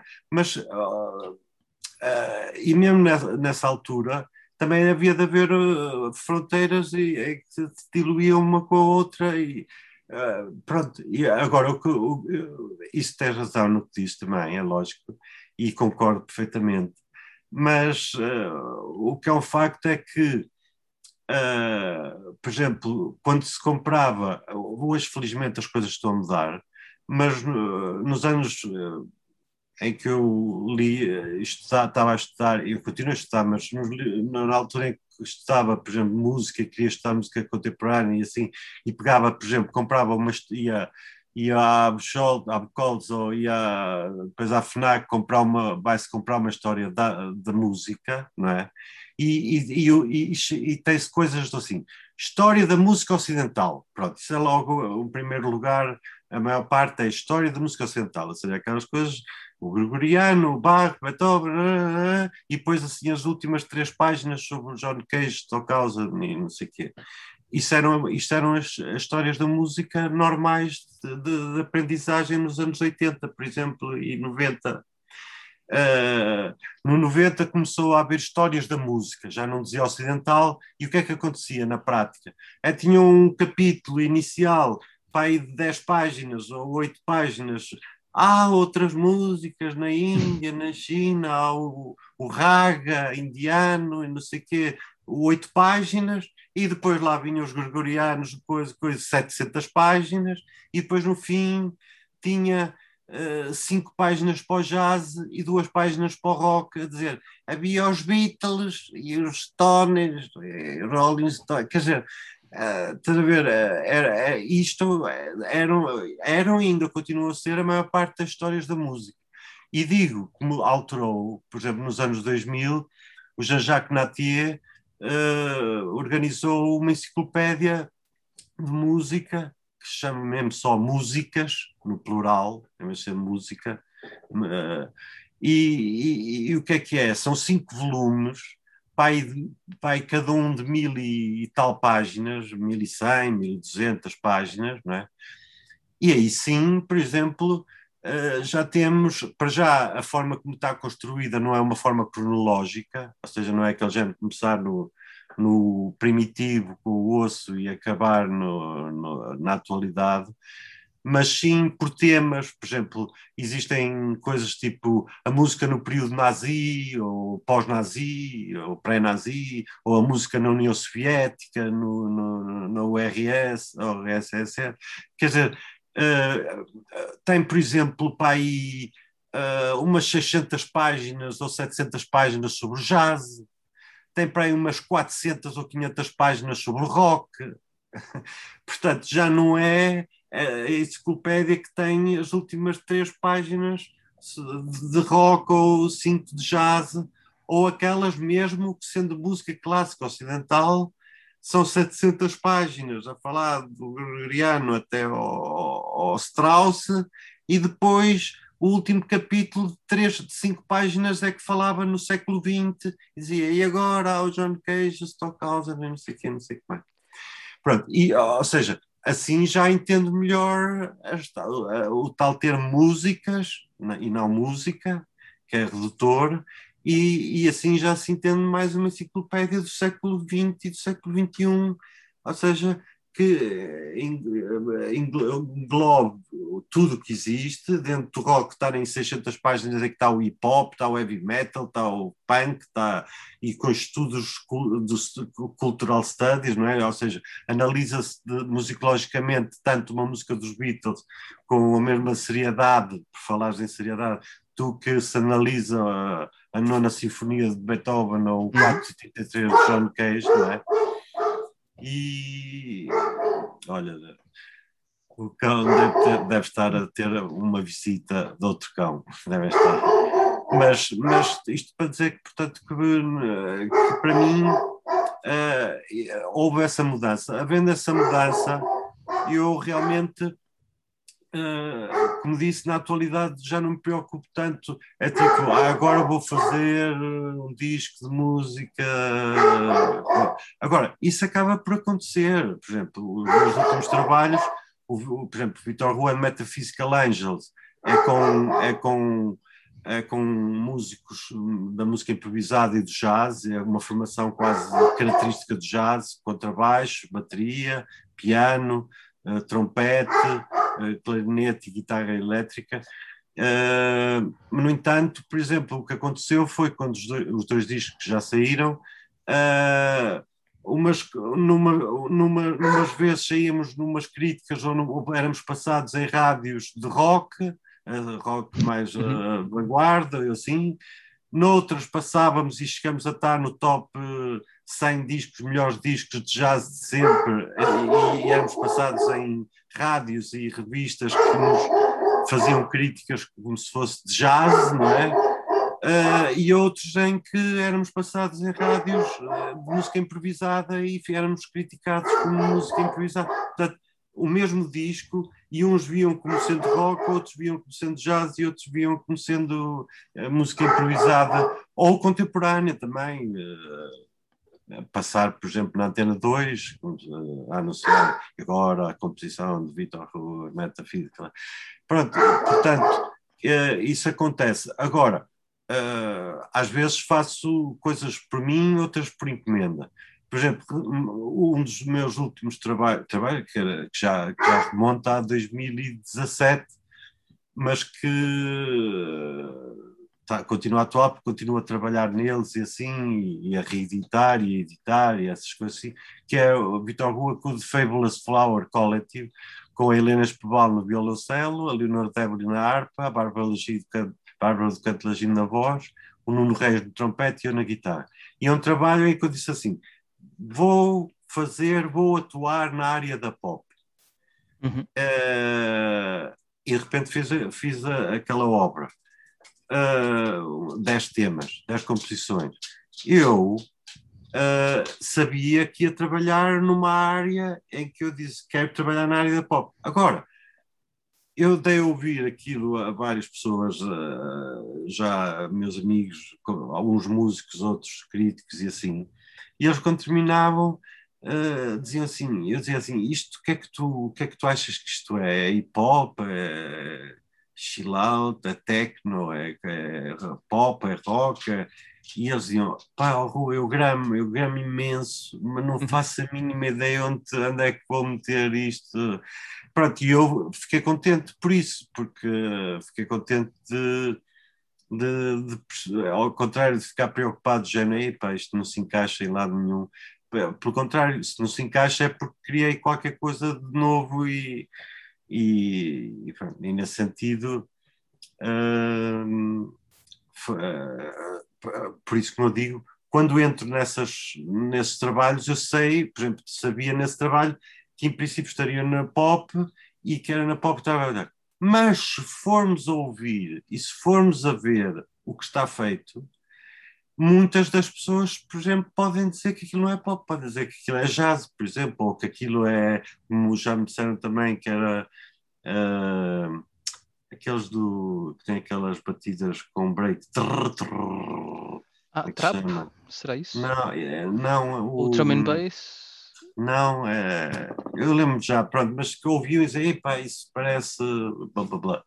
E, e eu dizia, "Ah, ok, portanto, ah, e realmente reconheço que, por exemplo, tem Uhum. lá, há temas em que tem partes em que pode ser música contemporânea erudita, por exemplo, podia estar tudo escrito, quase que estava, mas quase tudo escrito e assim. Ah, mas sim, ah, ou seja, não me preocupo muito, mas ah, em, na- com as, em, em classificar aquilo, ou categorizar quando estou a fazer aquilo que faço, mas depois a posteriori é um facto que tenho, por exemplo, eu tenho 168 discos em mais de 30 plataformas digitais editados. Uh, depois terei quase uma centena de em discos físicos com os GNR, Telect e participações e colaborações, em- ou, ou, solo meus, ou projetos, ou, ou colaborações em produções e assim. Ah, mas, por exemplo, vamos, vamos focar-nos nos, nos discos editados, por exemplo, na, na internet, os 168 discos.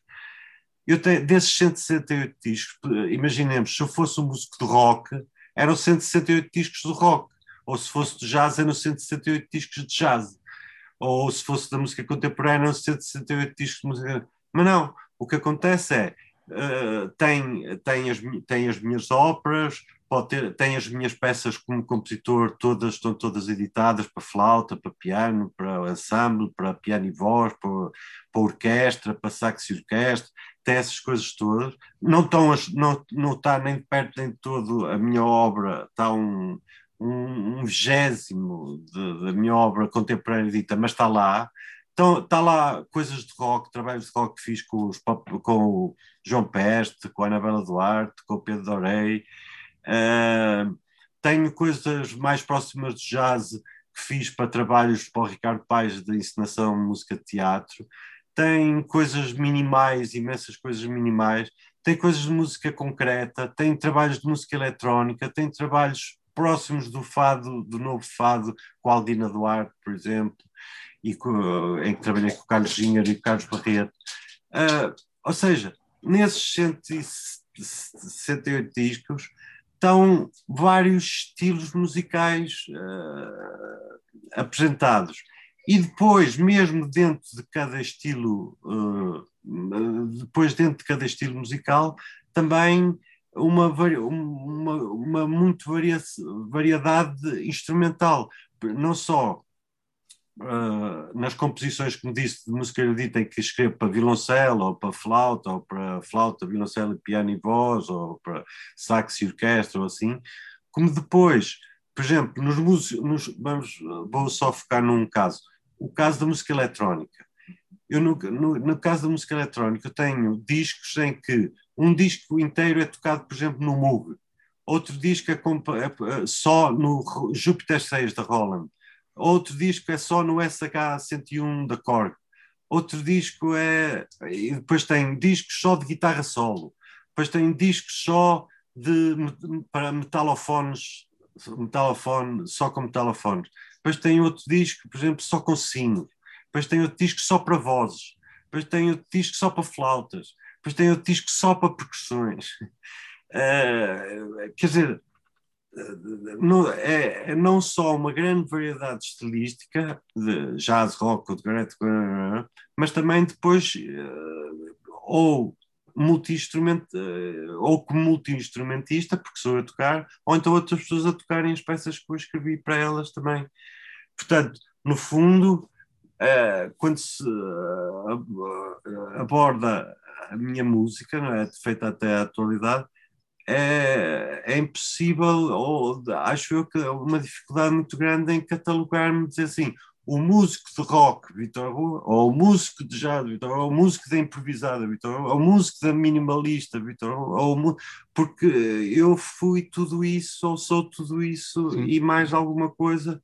E depois mesmo quando, também como o guitarrista Vitor Rua, está certo, eu sou guitarrista, mas eu toco sintetizadores desde quase a mesma altura em que eu tive a guitarra em 70, 1970 uh, e e, tive o sintetizador logo no ano seguinte.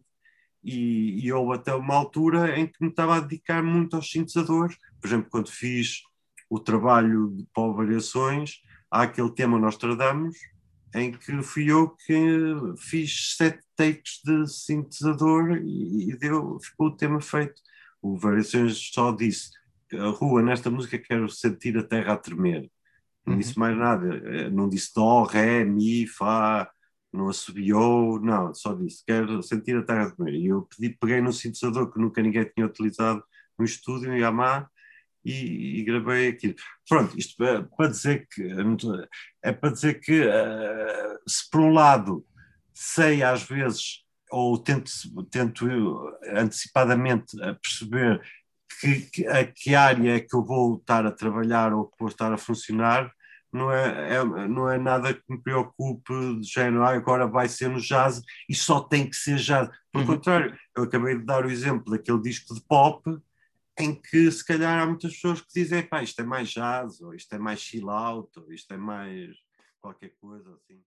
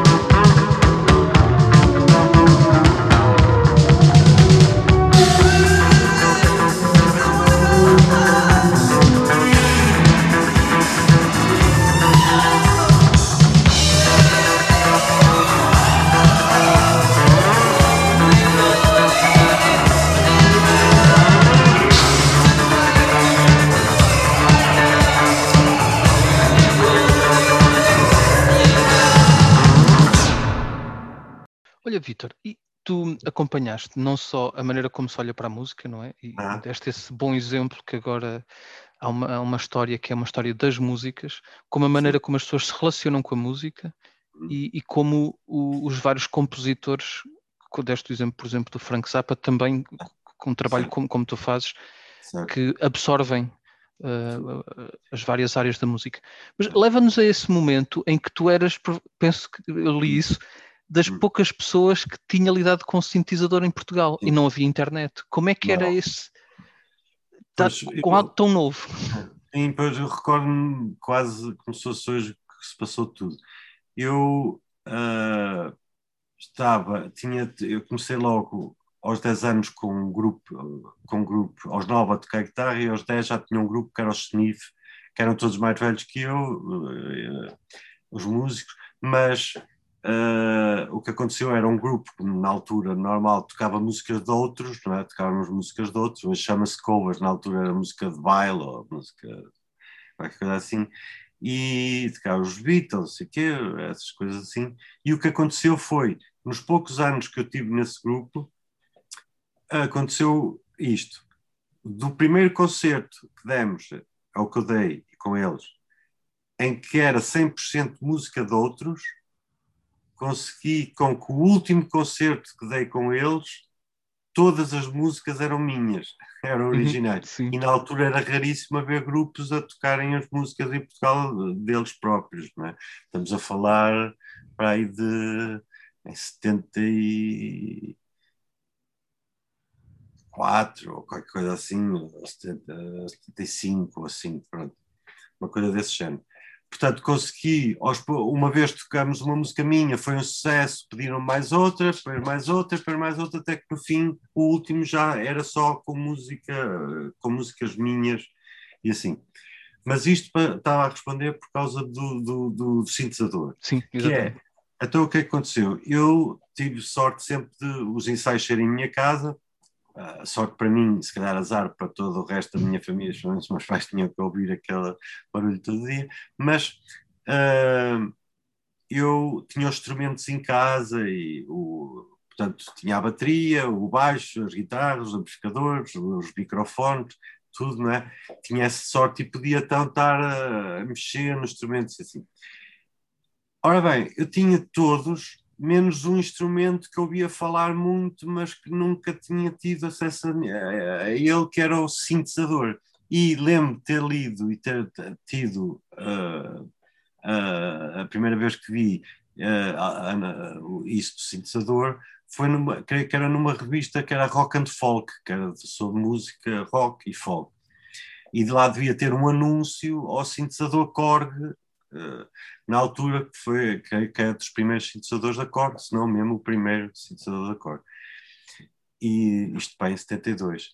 E então eh, lembro de ficar maluco, a olhar para aquilo, a ler, a perceber eles a dizer que era aquilo era o que os Pink Floyd usavam e, e eu adorava os Pink Floyd, o meu irmão tinha o disco eh, duplo, os primeiros dois discos dos Pink Floyd e eu adorava e de repente, portanto, já tinha a guitarra elétrica e de repente disse, agora gostava de ter este instrumento e, e pedi aos meus pais.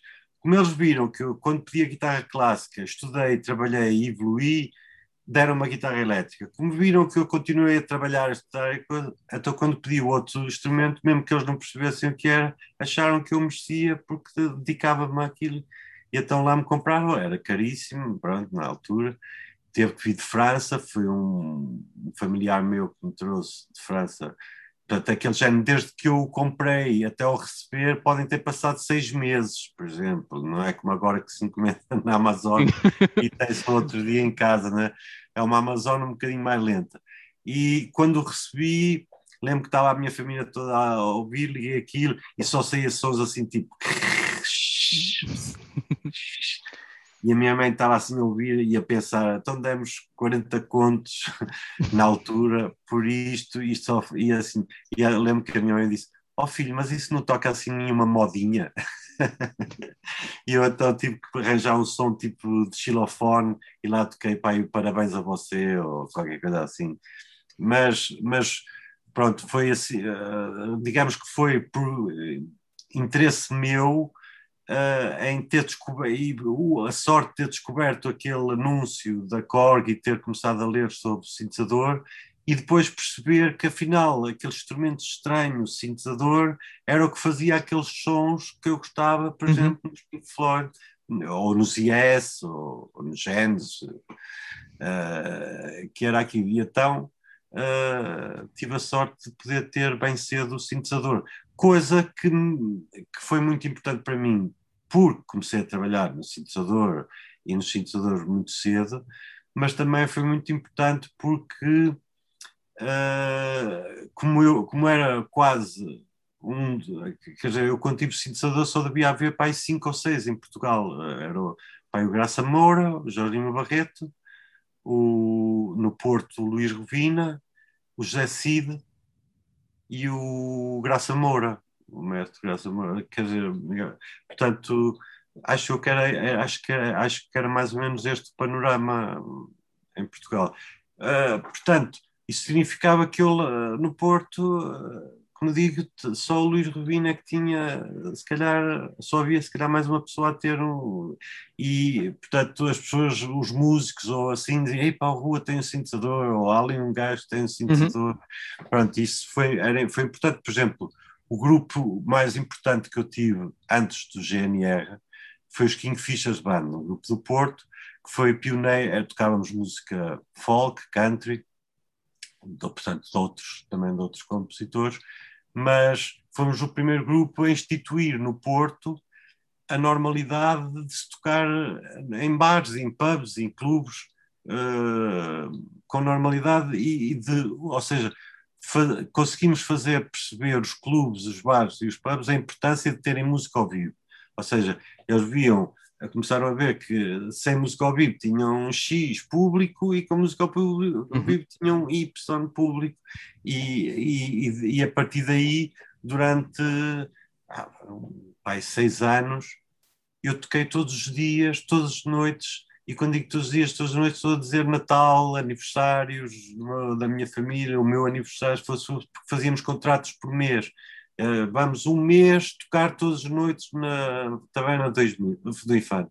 Vamos todos os meses tocar no Twiggy. Vamos todos os meses. E estava a terminar um contrato, já tínhamos noutro, depois já tínhamos noutro, depois já tínhamos noutro. E depois de repente entrou o Pedro Taveira, o baterista, fantástico para, para a nossa banda. E ele de repente estávamos a ganhar, por exemplo, imagina um conto por noite que dava 30 contos por mês. 30 contos por mês, só para se ter uma ideia, um professor universitário ganharia para aí 19, 20, 21 contos por mês. Não é? e, e, de repente diz ele assim: Mas espera aí, eu tenho duas baterias. Podemos matar uma bateria num bar, outra bateria noutro bar, e tocamos das 10 às 10 e meia neste, das 10 e meia às 11 neste, das 12 às, e da meia-noite à uma, e depois volta. E lá íamos de mota com os bandolins e com as harmónicas e guitarras, e, e, e chegamos a tocar em dois clubes ao mesmo tempo, portanto chegávamos a fazer 60 contos por, por, por mês tu a tocar. Começaste mesmo a tua carreira como músico a tocar muito ao vivo, a ter Muito. essa vontade. Eu, quando cheguei ao GNR, já tinha anos de, de concertos, de, quer dizer, em, claro que em clubes, bares, pubs, hotéis, coisas assim, ou espaço ao ar livre, tipo coretos, essas coisas assim. Não estou a falar depois do tipo de concerto que, os de rock, como é o caso do GNR, já era mais estádios, Praça de Touros, ou festas, coisas, recintos grandes, não é? Mas, ah, mas ou maiores, mas o que é um facto é que cheguei com uma experiência tal que recordo-me que o primeiro concerto que demos na, na Igreja do Carvalhido, que tinha os táxi, que na altura era pesquisa, chamava-se pesquisa, eh, lembro que no fim eles vieram dar os parabéns e dizer, ei pá, tu, tu tens uma vontade, parece que já, pronto, ou seja, que eh, no- notava, isso sobressaía-se porque para mim era mais um concerto, eh, como se ah, na noite seguinte podia estar a tocar outra vez. Aliás, foi assim que os GNR começaram, foi, era uma noite, eu estava a dar o concerto com os Kingfishers Band, eh, creio que na Taverna do Infante, e o Alexandre Soares foi assistir, ouviu falar em nós e foi assistir ao, ao concerto. E no fim veio falar comigo, talvez porque sermos da mesma idade ou identificar-se, na altura aquilo é muito importante, as roupas que se usam, essas coisas assim, e veio falar comigo, começamos a falar, ele disse que também era músico, também queria formar uma banda, eu disse que também queria, que, que, que, aquele grupo não era o que eu queria fazer, que eu queria fazer New Wave, rock, New Wave, e, e, e gostamos da conversa, e marcou-se ele ir à minha garagem, e quando ele foi à minha garagem, eu mostrei-lhe pela primeira vez o Portugal na CE, aquilo que viria a ser o Portugal na CE é o seu GNR, embora em inglês, cantado em inglês, que em, as músicas eram em inglês. Nós fomos obrigados a pôr a música em português pelas editoras, como quase todos os grupos como Foi com os trabalhadores de comércio, não é? Que eles tantos com arte Sim. e ofício também cantavam em inglês. E passou uh, quase to, eu digo quase todos porque foi, o Rui Veloso também era tudo inglês, também teve que ser, passar para português Uh, os, os táxis também era tudo inglês, passou para português. Digamos que, que eu me recordo da altura, os grupos que já apareceram mesmo a cantar em português e com essa intenção eram, logicamente, os Heróis do Mar, senão também não se chamariam assim. Heroes of the Sea. Podia, podia ser, não é? E os UHF, uh, que também cantou em, acho eu que mas também dizia, ah, foi uma escolha. Ah, foi uma escolha, mas é uma escolha um bocado in, in, induzida por uma imposição, porque naquela altura os grupos sabiam que se aparecessem a cantar inglês tinham grandes probabilidades, 90% de hipóteses de não serem editados. Aliás, que eu me recordo da altura, grupos que cantassem inglês, só o Roxigênio não teve sucesso nenhum por exemplo. Ou talvez aqueles, os, não me lembro também se aqueles, os Go Grobulus Band também cantariam em inglês, também acho que cantavam em inglês. Penso que sim, sim. Pronto. Pronto, também não, tinham, também não tinham sucesso para ir além. Portanto, era uma minoria os que cantavam inglês e os que cantavam inglês não tinham, ou pelo menos não, não, não sei se por coincidência ou não, ou podia, podia ser também por não serem tão bons, ou não serem comerciais, ou assim, mas pronto mas que era um facto.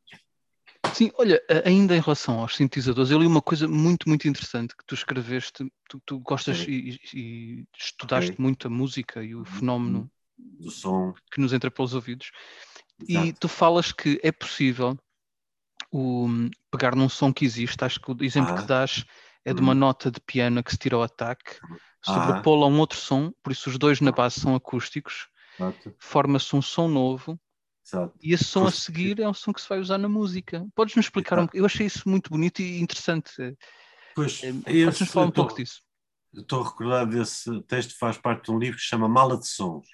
E, e cada capítulo aborda um, um, assunto diferente. Por exemplo, um aborda a sonosfera, o som que nos envolve, outro envolve, fala do som interior. E, e esse creio que é um capítulo que é a criação de novos, som, de novos sons, creio que é, que é o capítulo desse. E quer dizer, é realmente fascinante esse mundo, porque começamos a, se começarmos a entrar nesse mundo com coisas simples, premissas simples assim, de repente a simplicidade gera complexidade ou leva-nos a uma complexidade. E um desses exemplos é, por exemplo, uh, eu, eu, vou já ao, ao, que tu querias falar, mas, uh, por exemplo, temos um som de violino, uma nota de violino, um dó, e temos um dó de um clarinete. Som, quando um dá um som, é um som. Quando o outro dá um som, é, é outro som. Mas se derem os dois em uníssono, não é?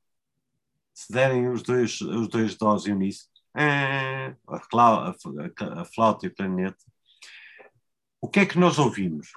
Ouvimos um som que é uma mistura dos dois sons, ou ouvimos dois sons provenientes de dois instrumentos diferentes, não é? E, eh, e podia, pela lógica devíamos dizer, não, ouvimos dois sons, aliás o nosso ouvido, por exemplo, até detecta o intervalo, se for um, se tiver um dó e o sol, uma pessoa diz que é um intervalo de quinta, uh, agora, uh, e distinguimos isso perfeitamente, ou seja, mas por outro lado, na realidade, se, se, se, se fosse possível irmos buscar um. uh, gravar, imaginemos, se gravássemos esse som, esses dois sons, muito bem gravado, sobrepor exatamente um em cima do outro, de modo a não haver eh, a, tocar, estarem sempre os dois a tocar ao mesmo, a começar e a acabar ao mesmo tempo. E se dermos a ouvir esse som a uma pessoa que não seja um especialista musical e se perguntarmos quantos sons ele ouve, ele vai dizer um. Sim. Uh, assim, quantos são- ele nem se, calhar nem se apercebe que é a junção de um clarinete com violino, vai jogar que é o, vai, ou se calhar soa-lhe mais a violino ou a clarinete, ou nem se apercebe que instrumentos são, que instrumentos são e diz quantos são, se perguntamos quantos sons ouve, ouço um som. E na realidade também tem razão, porque é um som se trata, trata-se um som, mas que é a junção de dois sons tocados por dois instrumentos diferentes. Agora, nesse caso do, que, que tu uh, estavas a abordar, de se cortar a nota inicial do piano, logo aí acontece um fenómeno inacreditável, que é, fica um órgão. Uma Ah. das formas, de- para quem não tiver órgão e quiser, e quiser fazer o som do órgão, é, basta fazer isso, é, basta cortar o ataque da nota de piano e, e- e temos um, um som muito similar ao, ao do órgão, porque ficam só os harmónicos e, e a ressonância e, parece, e, como o órgão pode-se tocar sem ataque, po- pode-se escolher um som de órgão sem ataque em que a nota eh, faz um fade-in, não é? Um crescendo, não é? De intensidade, é, é o que acontece. Agora, mas o que, eu ta- o que tu estavas a dizer era, peguemos nessa nota, não é? Juntemos-la a outra de um instrumento diferente, não é? Que era o que tu tinhas dito. Sim, Não sim. sei qual, não sei que Eu acho que era um instrumento instrumento até indiano, penso eu. mas Pronto, não, vamos agora não supor que seria a citar, por exemplo, vamos supor que era Uhum. a citar. E de repente o resultado que obtínhamos, o que é que eu dizia? Tu recordas-te o que é que dizia? Que... Estamos agora a, cri- a criar um, um som que não existia e Pronto, que é ele próprio isso. a seguir pode, Pode ser continuar. usado. Exato, agora repara, eu crio esse som, ah, vamos supor que juntei dois sons, dois instrumentos que nunca ninguém na vida juntou para expor, e ao fazer isso tenho um som completamente novo que entra num, que posso usar no computador ou no instrumento como o sampler, em que cada nota fica com, com esse som ah, em escala, não é? a dar uma escala, e de repente estou a tocar com estou a tocar um novo instrumento. No fundo, acabei de criar um novo instrumento, um instrumento que é a junção daquele, daquele dois sons que, e um deles que nem existia na realidade, que é o do piano em que se corta o ataque. Ele o piano não existe sem o, sem o ataque, não é? Portanto, é um som que foi criado de propósito, por exemplo, por meios eletrónicos e de repente obtemos um, um outro som. É, e para esse mundo é fascinante e sempre foi o mundo que mais continua a fascinar e continuo a estudar e a escrever sobre, porque não só porque sei que os músicos estão, e as pessoas no geral estão interessadas nesse assunto, muito em parte pelos erros e, e pela má uh, utilização de terminologia no dia a dia, o que não seria grave para a música, mas depois entre os próprios músicos e na música, e mais grave ainda na própria musicologia. Ah, Eu vou dar, por exemplo, um exemplo. O exemplo da definição de silêncio. Se fores ao dicionário da Academia das Ciências, que foi o último a ser editado, creio que em 2000 ou 2001, em que já tinha boé, aquele que anunciaram aquele dicionário que já tinha a palavra boé, ok? Pronto. Se fores ver a definição de silêncio, diz assim: ausência de ruído. Ausen... Portanto, silêncio é ausência de ruído. Eu, antes mesmo de me pronunciar sobre esta frase, uh, vou, para ser científico, não é? para ser um pensamento científico, é assim: se é ausência de ruído, até eu tenho que saber o que é que eles entendem por ruído. Uhum. Ok? Então tenho que ir lá ao dicionário, à página de Zé, é ruído, ver o que é ruído. E depois vejo que ruído é um som com uma onda aperiódica. que é, por exemplo, bater na mesa, isto, por exemplo, ou isto, ou tch.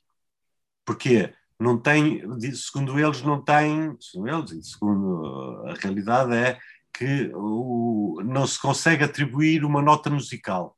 São sons aos quais não se consegue atribuir uma nota musical. Embora, por exemplo, há 100 anos atrás, há 103 anos atrás, o Russolo dizia que mesmo o ruído tinha um- uma nota, uma tonalidade que lhe era peculiar e assim. Mas pronto, vamos, a- vamos analisar sob o ponto de vista da acústica hoje. Diz que o ruído é um som com uma onda aperiódica, não periódica, ok?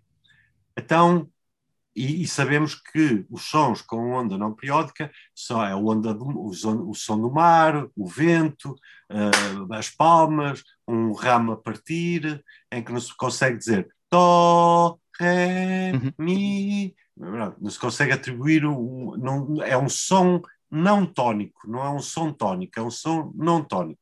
Então, pronto, já sabemos que é ruído, certo?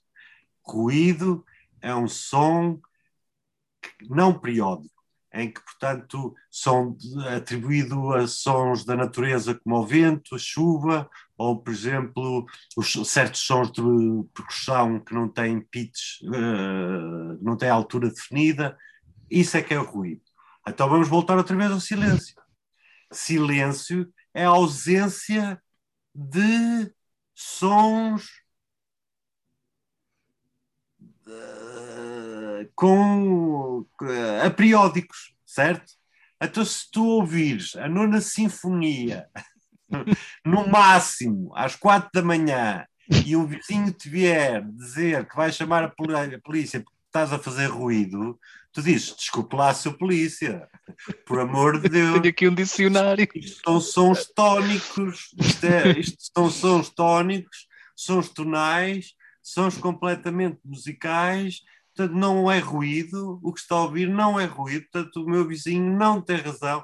Eu estou a brincar, mas aconteceu há uns tempos atrás eh, uma coisa com um miúdo qualquer de 10 anos ou de 8 anos, ou não sei o quê, um virtuoso pianista que participava em concurso e até ganhou um concurso importante e que tinha que tocar em casa e o vizinho fez queixa dele por causa do ruído e depois isto veio para a televisão e apareceu um musicólogo na televisão a dizer não, de facto não, não é ruído, o som do piano não é ruído, quanto muito pode ser de alta intensidade, mas não é ruído. Pronto. E, e então quando eu comecei a ver que coisas que, que, se, dá, que se davam por, por eh, tão, como é que se diz? Se fossem já escritas é? em, em pedra, não é? Já... Exatamente, vêm nos dicionários, não é? De repente, coisas que vêm nos dicionários e que são ensinadas na escola, por exemplo, frases feitas do género: música é som e silêncio. Dizer que música é som e silêncio é como dizer que pintura é cor e azul. assim, definição de pintura: pintura é cor e vermelho. E uma pessoa diz assim: para que é que diz o vermelho? Basta dizer pintura é cor, não é preciso dizer cor e vermelho. Então, a mesmo se passa no- na, na definição de música. Para que é que se diz, para, para que dizer música é som e silêncio, se o silêncio é unicamente um, um tipo de som? Tal como o ruído, o silêncio é um, é um tipo de som. A minha definição de silêncio é: o silêncio é o instante em que nos apercebemos que escutamos algo. Isso é que é estarmos em silêncio. É o instante em que nos apercebemos que ouvimos algo. E não o contrário, não o, o momento em que não ouvimos algo, porque isso não existe. Nem mesmo na câmara anecoica se consegue o silêncio absoluto. Não existindo silêncio absoluto, o silêncio é um som, é um tipo de som. E eh, perfeitamente mensurável eh, com qualquer microfone. Portanto, eh, por muito perto que esteja da ausência de som, o silêncio continua a ser um som e um tipo de som que se pode estudar e, e- e que se deve estudar e que, e que tem que ser analisado como fazendo parte do grupo. Se tivéssemos aquele conjunto que se estuda na escola, os conjuntos em matemática, Sim, se tivermos o conjunto do som, o conjunto de som está cheio de coisas. E que coisas são essas? É o som acústico, é o som elétrico, é o som eletrónico, é o som digital, é o som concreto, cromático, é o som ah, infrasom, é o ultrassom, é o ruído, é o silêncio. Quer dizer? Ah, tem- é um conjunto muito vasto de, de diferentes tipos de sons. E dentro desse tipo de sons está o ruído, está o infrasom, está o ultrassom, está o som acústico, está o som eletrónico e está o silêncio. O silêncio faz parte do conjunto do som. E depois, é uma pena que na nossa língua portuguesa, por exemplo, que tem uma palavra que quase não existe em mais nenhuma outra língua, que é barulho. Ou seja, na língua inglesa eles têm noise, portanto, é coisa uh, stop making that noise, ou stop with that noise, ou, co- e tem coisas. Os franceses têm o bruit, bruit, não é? E nós temos ruído, de facto, como os outros, mas também temos barulho, e eles já não têm, a maior parte das línguas não tem isso. Ora, nós temos barulho, nós temos, o Michel Chion refere a esse facto, nós temos essa palavra. Portanto, com essa palavra podíamos eh, corrigir uma série de erros que é dito diariamente no dia a dia na, e, na, e na ciência, mesmo na acústica. Eh, que é, por exemplo, as confusões que se fazem precisamente com o ruído e com o silêncio. Quantas vezes já ouviste falar, ah, ou te dizem, ou leste em livros de musicologia, de acústica e assim, ah, o ruído do motor do avião, o ruído da mota, da motorizada, o ruído do automóvel, não é só na literatura que tu lês. É por eh, todo no- lado, sim. Isso é muito é, eh, mesmo em, em textos de discos de música e assim, estilo, por exemplo, um compositor dizer: usei para, nesta minha composição ruídos do motores de avião misturado com o ruído de, de- da- da minha máquina de barbear. Tudo isso está errado. Porque se ruído é de facto como bem corretamente naquele dicionário, um som aperiódico, portanto, ao qual não, não é possível atribuir uma nota musical, não há nada mais periódico no nosso planeta que um motor. Um motor é a coisa mais periódica, das coisas mais periódicas que só se calhar os relógios de quartos ou assim, porque de resto o motor é uma coisa que fica à velocidade que for. E até há muita música que usa, não é? Sons de, que chamam drones, não é? Que esses sons que fazem. Sim, mas agora, então repara, se o ruído do motor do avião ou de um automóvel ou da máquina de barbear, se é um ruído, e se o ruído é um som aperiódico, ah, então nunca poderíamos dar notas às, às- a, estes a, a estes sons que nós ouvimos. E repara, como é que tu imitas o som de um automóvel a, a- a pegar? Faz assim, ou uma moto. Vum, vum, vum, vum. Isto são glissandos, isto são notas, eu posso estar a Uhum. dizer Dó, Dó, Dó, Ré, Mi, Fá, Sol. Estás a ver? Eu, eu a fazer a barba, a minha máquina de barbear faz.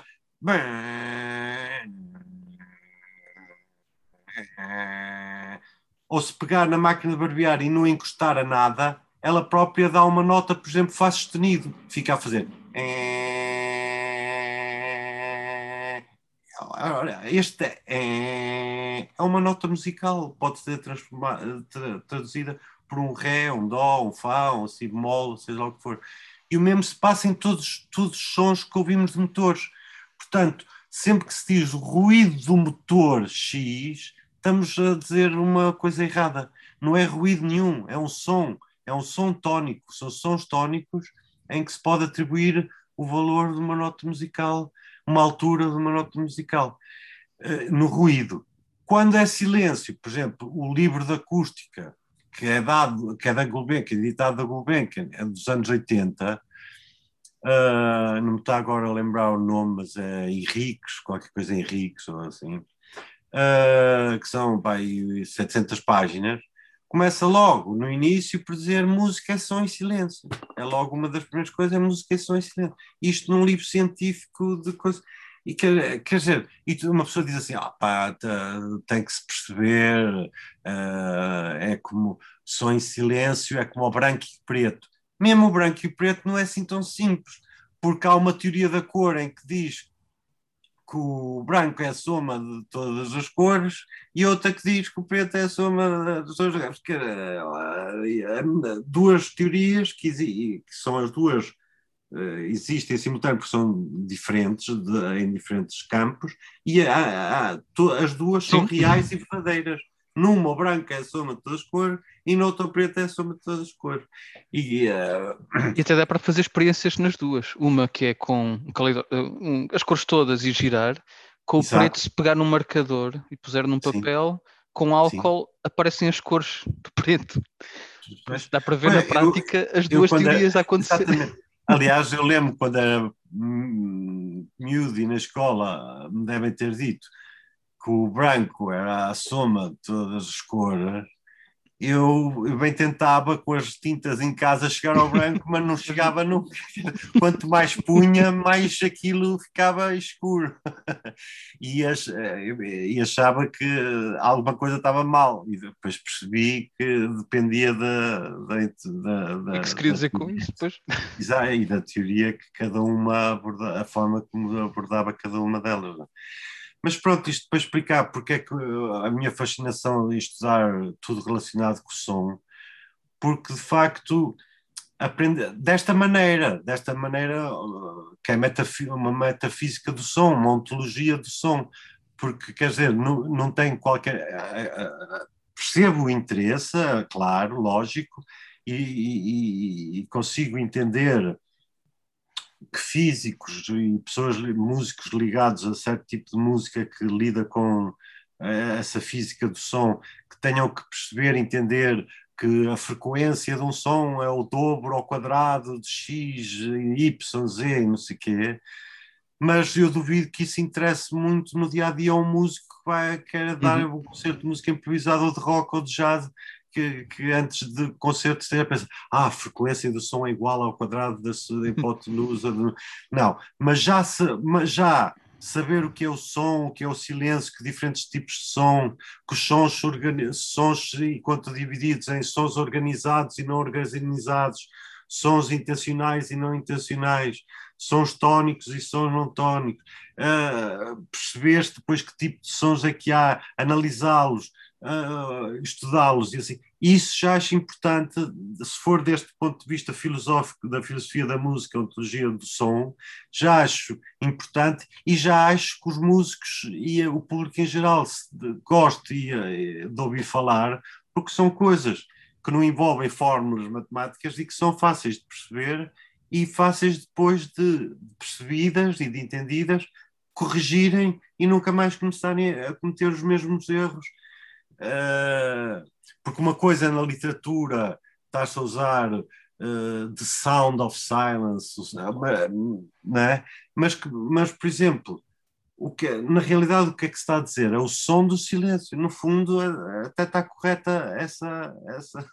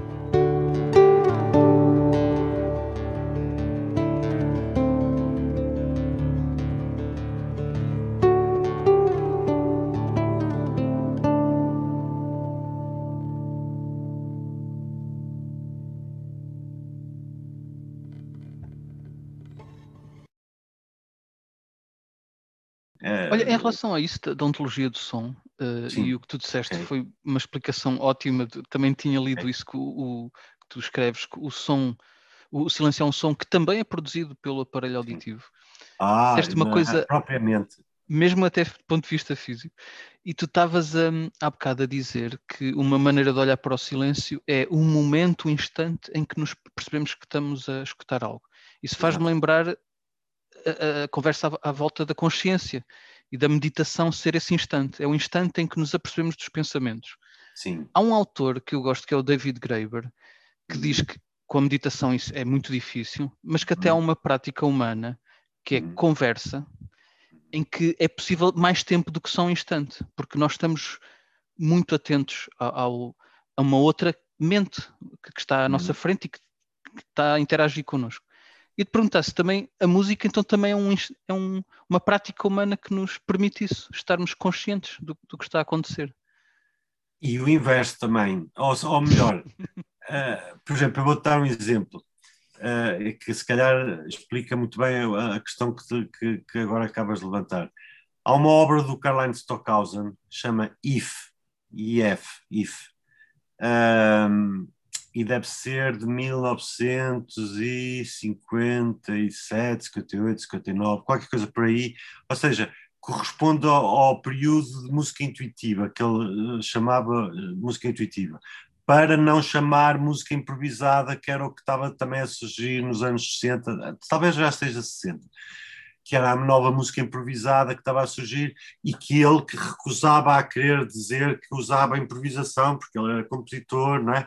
E então, para, eh, chamamos assim, não, não estou a dizer que para não chamar improvisada, não, é ele próprio criou um novo, uma nova tipologia musical que seria a música intuitiva. E resumindo, o que é que seria a música intuitiva?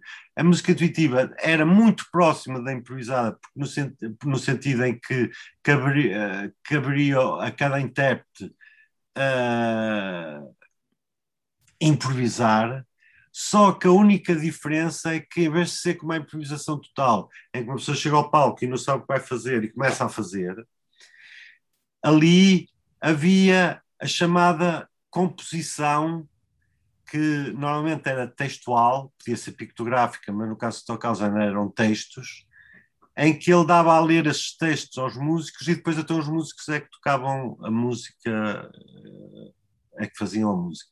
O que é que esses textos diziam? Por exemplo, havia, havia, há uma que diz assim: ah, ponha-se numa posição de não pensar, não pensar em nada. Quando, quando se aperceber que não está a pensar em nada, toque o instrumento, seja lá o que for, toque, começa a tocar. Mal se aperceba que está a pensar naquilo que está a fazer, volta a parar. Quando voltar a estar num estado de não estar a pensar em nada, volta a tocar. Mal se aperceba que está a pensar em coisa, pare. E, e assim sucessivamente. Uh, por exemplo, essa partitura é só isso. Eu interpretei essa partitura com a, com a, com a coreógrafa Teresa Prima, uh, num espetáculo, creio eu, em Torres Novas, acho, Torres Novas ou Torres acho que foi em Torres Novas. E nem imaginas a dificuldade ou a impossibilidade quase que isto me trazia. Nós chegamos a ter uns ensaios que, antes e era uma loucura porque era, eu não, não, não, naquela altura não praticava meditação, quase nenhuma ou mesmo nenhuma. ah, tinha praticado alguma, mas muito pouca. Ah, utilizando as poucas ferramentas que eu tinha de meditação, tentava chegar a um estado de não pensamento que nunca conseguia, é lógico. Uh, se dizem que até nem mesmo aqueles monges budistas não atingem, que fará agora eu ia ali atingir, ainda por cima com o público a assistir ou não sei o quê. Não sei o quê. Portanto, eu rapidamente percebi que das duas uma, ou fazia batota, Uhum. ou não havia som nenhum durante a hora do concerto, uh, ou a duração do concerto. estás a ser fiel à partitura. Porque para estar a ser fiel eu só poderia tocar quando atingisse o momento de não pensar. Ora, se eu nunca atingia o momento de pensar, e mesmo que eu atingisse o momento em que pensava assim, acho que agora não estou a pensar em nada. Mal começava a tocar, drain, um- instintivamente dizia, e agora vou fazer o quê? Já estou a pensar, então tinha que me parar outra vez. Quanto muito concerto era uma coisa do género. Depois passar meia hora. É. E depois passar outra hora. É verdade. Então, sabes como é que resolvi esse problema? Optando por fazer exatamente o oposto.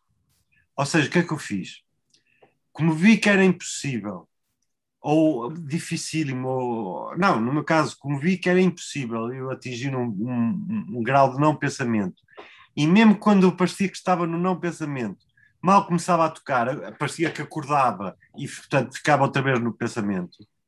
Então, a única forma que eu encontrei de entrar num estado de não pensamento foi fazer uma, uma frase repetitiva na guitarra, que naquela altura era o Shackman Stick, e eu escolhi o tapping, portanto, que não tinha que estar a pensar em notas, portanto, podia bater à sorte no braço da guitarra, e comecei a fazer uma coisa percussivamente assim, estilo a bater nas cordas soltas, está a ver? A tirar harmónicos e tive assim, e estava assim, por exemplo, uma hora, ou se o concerto foi 45 minutos, tipo 45 minutos. O que é que significa? Significa que não obedeci, voltei também a não obedecer à partitura totalmente, mas pelo menos a, a batota não, não existia, era uma coisa assumida de género, é eu fazendo aquilo, a determinada altura, como é um gesto repetitivo, torna, Uhum. deixas de pensar ou pensas noutras coisas e, estás e chegas a um estado em que realmente não precisas estar a pensar ou a ter problemas se vais falhar ou não, porque é uma coisa. E pronto, é quase quando, repara, quando uma pessoa está a fazer uma tarefa repetitiva, a determinada altura é uma forma, de- é a melhor forma de meditação. Eu, momentos em que medito mais é lavar os pratos, é lavar Sim. a louça, por exemplo, fico ou a aspirar a casa, estou a aspirar a casa e estou a pensar ou noutras coisas, sei que se quiser aproveitar para meditar, consigo até. Portanto, ah, isto voltando à tua questão, não é? Por exemplo, este exemplo acho que é muito interessante porque é o tal momento em que em que nos pedem para não pensar, não a, a peça, a partitura diz isso, não é? Mas a determinada altura é quase uma impossibilidade depois a execução e assim. Agora, que a por isso é que eu disse que as duas coisas, que é, por um lado, há, um tipo de música que nos obriga a pensar, a estruturar e a fazer tudo de uma forma muito sistemática. Outra, por exemplo, em certa música minimalista, hipnótica, não é? Por exemplo, aquela trance ou assim, a determinada altura pode nos levar a estados de- que pode ser de transcendência e, e nesses estados pode estar o tal muito próximo do não pensar em nada, por exemplo. Eh, mas não sei se respondi totalmente à pergunta. Muito bem, muito bem. Pronto, ok. Eu não, não, não te quero interromper porque estou a escutar com muito Ok. gosto e quem nos vai escutar Ok. também é a ti que quero ouvir. Ok, não, Olha. Há uma palavra que eu aprendi contigo que é a, a, a cosmática, cosmático. Ok. Hum, E quando, quanto mais penso nisso, hum, pensei, bem, nem consigo pensar em música acosmática porque o fenómeno acosmático, que é de não reconhecermos qual a origem de um som, a mim parece-me que está em tudo, não é? Porque basta até Tá. ouvir eh, mesmo música que não, não, não seja experimental, não seja eh, mas se for de uma tradição de outro país e nós não conhecermos Ah. o instrumento, às tantas não sabemos se era uma corda, se é percussão, Uhum. não é? Exato, só que aqui, no- o- o- eu estou a perceber o que estás a dizer, só que aqui no termo acosmático Uhum. é mais usado como não reconhecer a fonte sonora, não é, não é no sentido, por exemplo, se é um clarinete ou uma flauta, ou se é um violino ou se é um violoncelo. É mais no sentido de não reconhecer a espacialização, ou seja, Ah, de onde vem o som, estás a ver? Eu vou dar um exemplo. O termo é grego, é bem eh, do grego, e era utilizado nos mestres gregos que ah, para ah, queriam transmitir a informação aos seus alunos, não é? Vamos imaginar o Sócrates ou o Platão ou assim, queriam transmitir a informação aos seus alunos, não é? Mas não queriam que eles se distraíssem com a imagem deles ou que eles estivessem a olhar para eles, não é? Então eles escondiam-se atrás de um- uma cortina e as aulas eram dadas assim. Eles ouviam a voz, mas no fundo não sabiam de onde é que estava a fonte sonora, de onde é que ia, porque imagina, ele podia estar a andar de um lado para o outro da sala e as pessoas não sabiam se estava a vida ali ou se está a vida ali. E, eh, e foi assim que começou a ser usado na música o termo acosmática, porque a música concreta, no fundo, a música, toda a música concreta é acosmática, ou quase toda a música acosmática é concreta. Quase. eh, quase, que se podia, quase que se podia dizer que concreta é o sinónimo de acosmático e acosmático é sinónimo.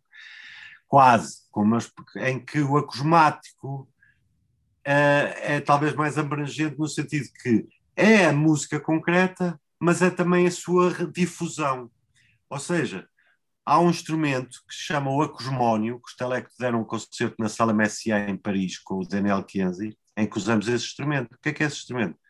É, é- são, é um instrumento que são 82 colunas ligadas a um computador, é uma mesa de mistura, e em que tu escolhes onde é que as colunas vão ficar, em que sítio da sala vão ficar, e de repente o som X só vai sair na 18 e, e vai girar pela 32, 26, 24 e portanto a acosmática no fundo é a espacialização da música concreta a, di- a difusão, quando se difunde música concreta quando se está a difundir por exemplo um disco do, do Pierre Schaeffer se estiver a fazer difusão em colunas já é acosmática ou, ou então toda a música concreta quase que se podia dizer que seria acromática, embora não é bem o caso. Uh, Pode-se mais dizer que a música, quase toda a música cosmática é que é concreta, de certeza absoluta. Mas, mas também se pode fazer música acosmática utilizando música, outras músicas. Por exemplo, pode-se pegar num disco rock e fazer-se uma espacialização do som de- nesse acosmónio a, a- a passagem do, da música rock em 82 colunas e aí está-se a fazer uma espacialização do som. Não significa que a música em si seja acosmática, a música continua a ser rock, só que está a ter uma difusão num instrumento que é o acosmónio. Mas sim, mas, eh, mas essa, esse termo, no fundo, eu percebo o que estavas a dizer, eh, mas aqui é mais não reconhecer a proveniência do som, a direção, a espacialização, mais do que desconhecer eh, o que tu dizes, de, por exemplo, de desconhecermos o tipo de e assim, levanta um outro problema que é muito discutido na, na etnomusicologia, que é da universalidade da música. Por exemplo, aquela frase que nós ouvimos todos os dias a ser ditas e escritas em livros também científicos e assim, que a música é uma linguagem universal. Por exemplo, certos eh, musicólogos e etnomusicólogos defendem que nem é uma coisa nem é outra. Nem é uma linguagem, porque só se, se diz que é uma linguagem porque há uma escrita que foi ocidental e que nem era universal, agora quase sim está universal, em todo, quase todo o planeta se escreve a música ocidental, mas, por exemplo, nos anos 60 não era assim, e, e mesmo, mesmo hoje A música chinesa até continua a ter música chinesa. Os músicos indianos têm os seus Beethovens eh, e os, e os japoneses têm os seus Bachs e essas coisas assim. Aliás, com muitos mais anos de, de história do que nós eh, em qualquer uma destas civilizações. Mas ah, o que se, o que se quando se diz que, por exemplo, que a música é uma, uma linguagem universal, por exemplo, come- comecemos pela linguagem. É quando se dizia isso, eram os ocidentais e no tempo do Rousseau ia, ia pensarem na música escrita que só uma meia dúzia ou uma minoria é que sabia reconhecer e assim. Agora, linguagem que seja reconhecível co- em, em todo o mundo de uma forma universal não é só uma minoria, ainda hoje, na atualidade, só uma minoria é que sabe ou que entende aquela, aquela escrita, aquela escrita musical, mais do que linguagem, uma escrita musical. Mas não é uma linguagem, eu não consigo transmitir-te uma informação por uh, assobiante, tipo. E, eh, tu- o que é que eu disse? Perguntei que horas é que eram, e tu não percebeste, não é? Portanto, e mais ainda, a mesma música, os mesmos sons, podem provocar nas pessoas diferentes emoções. Sim, Tu, por exemplo, uma música para ti pode te fazer triste, mas para a tua namorada pode te fazer alegre e para o teu pai pode ter medo e a tua mãe pode se sentir eh, excitada, eh, excitada no sentido de eh, fisicamente, é? agitada, sim. agitada, não é? Portanto, ou seja, a mesma música pode provocar diferentes emoções nas pessoas. Portanto, não é um facto que, que, que, a- que agora vamos ficar todos alegres e, e consegue-se ficar todo alegre. É, é quase possível isso. Aliás, a música para cinema tenta fazer isso. A música cinema é o que te faz ficar triste, alegre, com medo, eh, ansioso, eh, etc. Todas, quase todas as emoções que os filmes transmitem é a música que consegue eh, ajudar a dar essa, essa- isso, mas não é um facto, mas não é um facto que a mesma música ou o mesmo tipo de sons provoque o mesmo tipo de reação nas pessoas. Portanto, se formos analisar e de- se acrescentarmos a isto que há tribos no planeta que nem sequer têm a palavra música, e pior ainda, ou, ou- ou mais ainda, que nem sequer têm o conceito de música. Por uma coisa era não existir a palavra música, né? Mas depois haver um conceito, eles terem um conceito de música, só que não tinham uma, uma palavra para isso. Mas não, não só não têm a palavra, como não têm o conceito. Mas tem No alguma entanto- prática que nós de fora poderíamos eh, ou reconhecer ou confundir com, com música? Então, é, Pois era, era- essa era a minha Sim, outra coisa. Eu ia dizer, embora não tenham a palavra música, embora não tenham o conceito de música, de repente fazem música, porque ah, eles, se fores ver ah, gravações dessas tribos, ouves eles a fazer olá, olá, olá, olá, ué, ué. só que se tu fores perguntar isso é música, eles não fazem a mínima ideia o que é que tu estás a perguntar, porque não têm a palavra nem têm o conceito. Eles, para eles, estão a chamar o Deus que faz chover porque precisam que faça chover naquela coisa. Ou estão a, a agradecer ao Deus Sol porque deu uma boa colheita. Portanto, eles não estão a fazer música, tá ver? eles estão a orar, no fundo, estão a fazer uma oração, ou seja o que for. Isto sou eu agora a, a há extrapolar. ali não um é? conjunto de gestos, de práticas que nunca se autonomizaram. Têm sempre. Mas no fundo estão a fazer música. Para nós, Sim. nós estão a fazer música. Tal como as pessoas quando dizem ai, o cantar dos pássaros. Os pássaros não estão a cantar. Nem a música dos pássaros. Os pássaros não estão a, não estão a fazer música. Os pássaros têm chamamentos e estão a usar aqueles sons, em princípio, para dizer cuidado que vem ali um gato, ou ali ao fundo há milho, ou olha que bom tempo é que está hoje, ou qualquer ou etc, etc, etc. Isto, segundo a ciência, sim.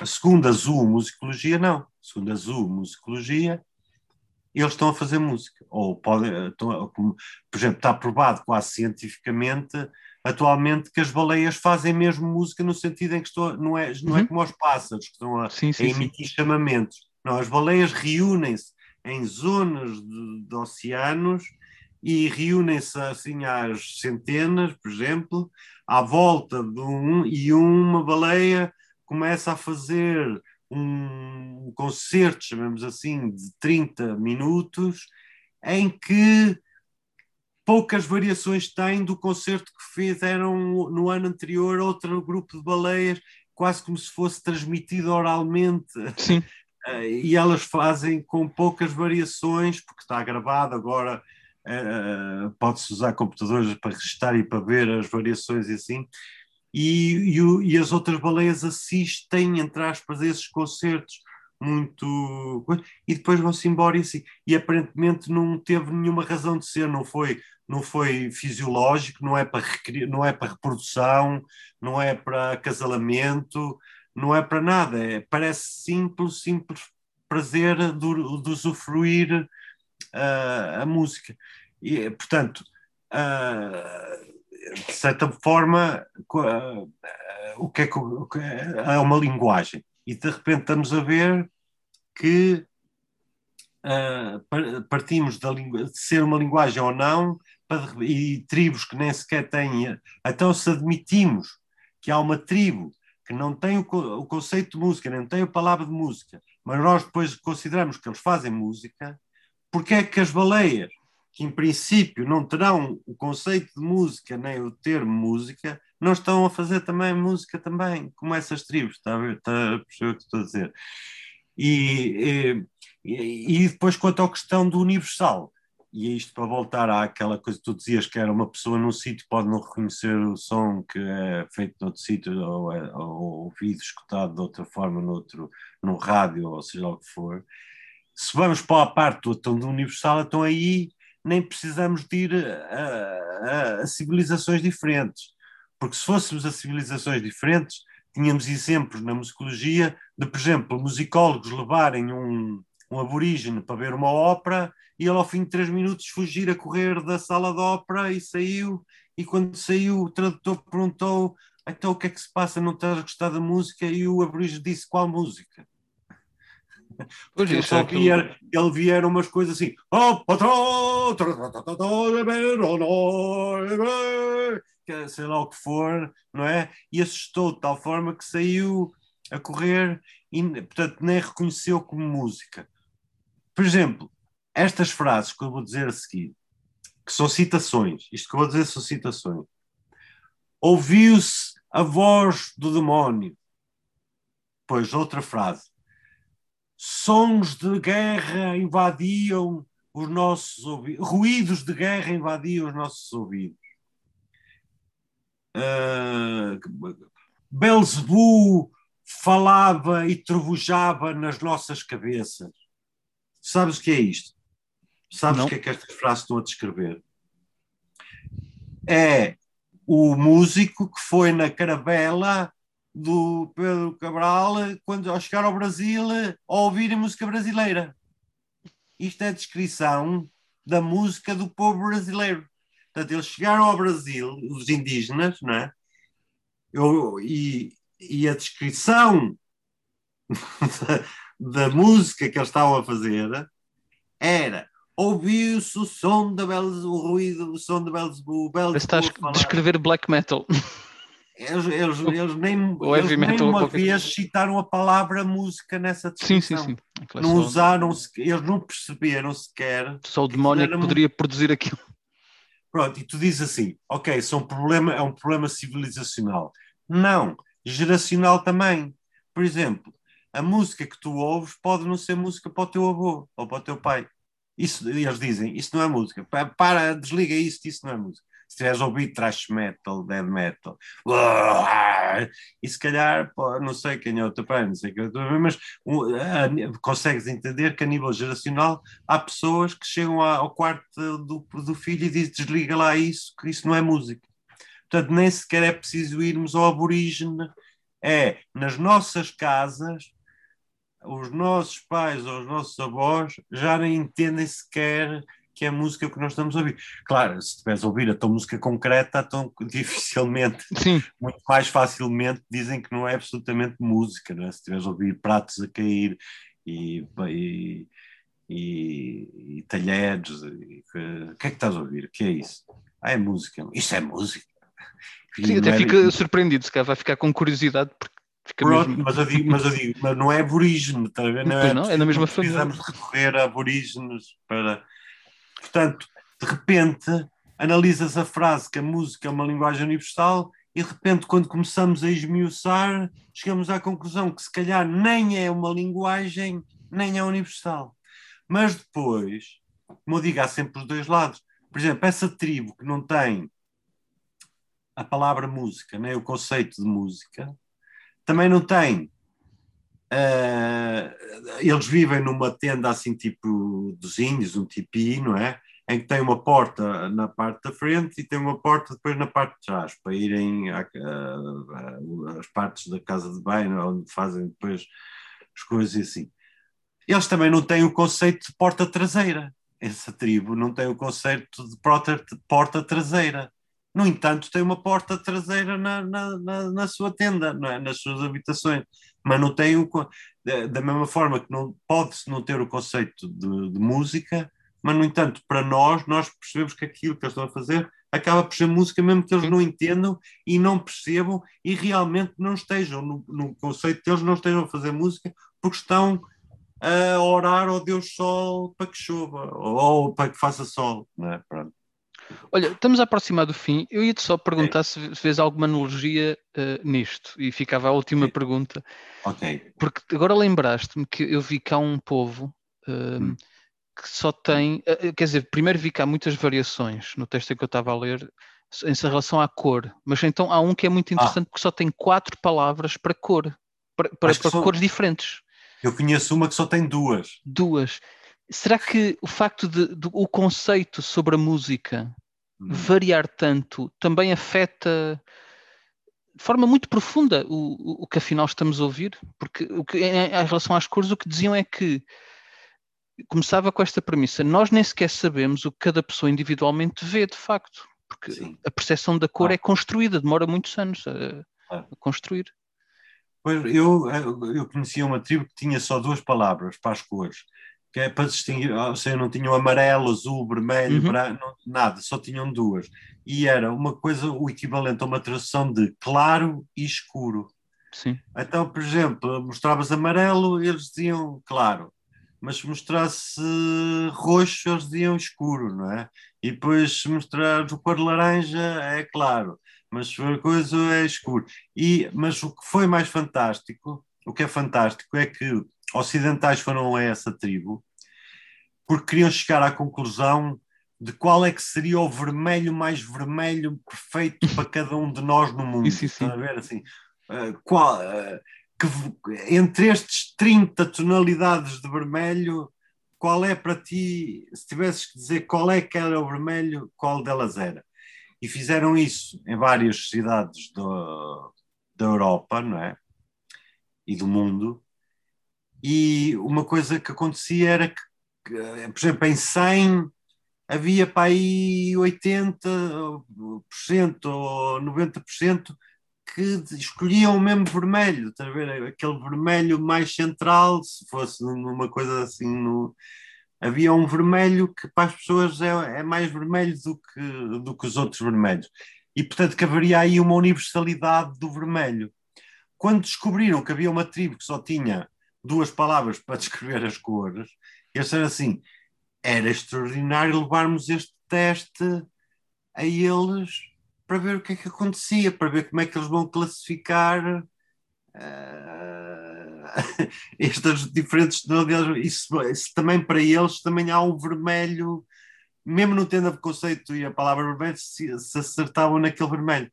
E acertavam, e também dentro do, dos dois, onco, bro, lá as duas Uhum. palavras, blá e blé, lá, ah, todos eles também diziam que aquele vermelho era um, um blé ou um, um blá ou qualquer coisa assim. E, e quando apontavam, não apontavam para o vermelho ao lado, né, ou outro ao lado, era para aquele no centro. que também tinha sido escolhido como vermelho, sendo o vermelho padrão na Europa e no resto do mundo. É curioso. Sim, agora, se, se isso, tu estavas a dizer isso aplicado à música, não é? Ou Sim. seja, pois, não sei, não, eh, eu, acho que, eu acho que a teoria da cor e a teoria da- do som eh, se equiparam e se têm muitas coisas relacionadas, de tal forma que muitas companhias estão a trabalhar numa coisa e depois mudam a última hora para a outra e fazem coisas fantásticas. Uma companhia que trabalhava em, em holofotes de luzes, em luz, eh, especialmente estavam especializados em luzes direcionais, ou seja, luzes que, por exemplo, num, num espetáculo de teatro em que esteja tudo às escuras e com um, auto- um ator pegue no cigarro e que só se quer ver o cigarro, nem sequer se quer ver mais da cara, só se quer ver aquele bocadinho de cigarro, e eles sabem que têm que fazer uma luz ultra, ultra, ultra direcional que só vai apanhar ali. De repente houve um gajo na reunião, eles já tinham explorado tudo, já tinham feito tudo, é assim, o que acabamos de fazer mais? E daquelas de Silicon Valley, Uhum. e houve um gajo que disse assim: e se fizéssemos isto tudo, mas para o som? E eles ficaram assim: o quê? Ele, e se fizéssemos sons direcionais? E começaram a surgir aquelas colunas que estão agora vendidas caríssimas nas lojas da, da audiofilia, não é? da, da hi-fi, não é? Em que são colunas que tu está tá assim, uma do lado esquerdo, a outra do lado direito, não é? Estéreo, não é? Ou, assim, ou até pode ser só uma. E se tu estiveres em frente à coluna, estás a ouvir. Se deres um passo de um metro para o lado, já quase não ouves ou não deixas de ouvir o que está, a música que está a dar. E eles conseguiram fazer isso, ou seja, estar uma orquestra a tocar e tu estás a ouvir a orquestra e, tu, e eu estou a ouvir a harpa, mas não estou a ouvir a flauta e, o meu, e a pessoa que está sentada ao meu lado está a ouvir a flauta e não Isso é está a ouvir a harpa. É impressionante e, portanto, isso, isso é, a evolução tecnológica vai-nos trazer, acho eu, boas surpresas e, e coisas fantásticas para a música e, e para o som. E, e sim, acho que, acho, que, acho que era bom, da mesma forma que houve um dia em que se começou a ensinar ah, nas escolas que afinal era o- a Terra que andava à volta do Sol, depois de muitos morrerem por, por dizerem isso, terem sido assassinados por dizerem isso, não é? Eu acho que era a altura de. Estamos na altura de fazermos uma revolução na teoria do som, porque está muita coisa errada, está muita coisa mal, e é dito coisas, eh, frases feitas que são ditas eh, como aquele género, tipo, ideia, por exemplo, aquela frase que se diz muito nos cafés que é erro, eh, gostos não se discutem. a qualquer coisa, por exemplo, ah, eu gosto mais de não sei quem, ah, eu gosto mais do Michael Jackson, ah, eu gosto do Prince, ah, eu gosto mais. Ah, pá, gostos não se discutem. E termina a conversa, não é? Ora, se há coisa que se discute a toda a hora, a todo momento, por toda a gente, em todo lugar, é o gosto. E, aliás, até há ciências e, e- e- disciplinas para, para, para se aprender e se tratar, como a estética, por exemplo. ok. Vitor, a conversa só termina porque tem, tem que haver um fim, uh, Pronto. mas agradeço muito e poderíamos Eu continuar é aqui durante agradeço, muito tempo. agradeço porque fizeste falar de coisas interessantes e nesse sentido já, já valeu a pena. Aquilo que te, que te quero também dizer, e em nome quer uh, do Afonso também da Urba, quer de quem nos escuta, é que queremos ver-te de volta aos palcos. Ok, eu e também. O mais rápido Mais- possível. mais do que ninguém acredita que também é isso que eu quero mais. Bom, E por isso, muito obrigado por esta conversa e pela música que nos traz já durante estes anos. Obrigado. Espero que gostem e só para terminar que eu escolhi ah, uma música do grupo que me tornou mediaticamente conhecido, o GNR, mas escolhi talvez a música mais avançada que produzimos e, e- mais experimental que produzimos alguma vez e que ainda hoje, quando escutada, é, é uma obra rara do rock. O que tu telecto, ainda hoje, tá- quando mostro, por exemplo, a alunos meus e não digo o que é, eles dizem: Epá, que banda é esta? Isto é o máximo. Eh, de que ano é? Eu digo: de 82. E eu, o quê? Pensei que era agora. Pronto. E depois o Heavy Mental, que é um disco de guitarra, que foi uma guitarra que eu mandei construir no Luthier Gil de Oliveira de 18 cordas, 6 de nylon e 12 de metal, e o que vocês vão ouvir foi eu chegar cá, ao fim de seis meses de ele estar a construir a guitarra, deu uma guitarra, cheguei a casa, entrei, fui direto para o estúdio, peguei, liguei, peguei no jack, liguei à guitarra, liguei o gravador, fiz o check sound e o que vocês ouvem, o disco que saiu, é essa improvisação em tempo real. E por último, depois do Heavy Metal, escolhi uma peça muito curtinha, de 54 segundos, que é para saxofone e orquestra, o Daniel Chianzi, com a orquestra da Roménia, dirigido pelo, pelo maestro que acompanha normalmente o, o, o Daniel Chianzi, que é, ele tem o nome romeno, é, Carusi ou qualquer coisa assim, pronto. Eu agora não, mas está no, no vídeo no YouTube, está lá o nome do, do maestro.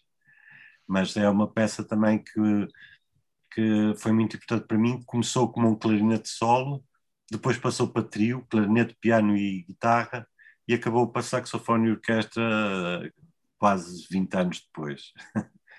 é, é isso. Espero que gostem. Eu tenho a certeza que sim. Ok. Hum, Vítor, muito, muito, muito obrigado. Mais uma Obrigado, vez. eu. Foi um prazer e até uma próxima vez. Espero voltar com novas novidades e mais trabalhos e mais, mais, mais coisas para dizer sobre som e música. Perfeito. Cá te esperamos. Ok, ok. Obrigado então. Obrigado.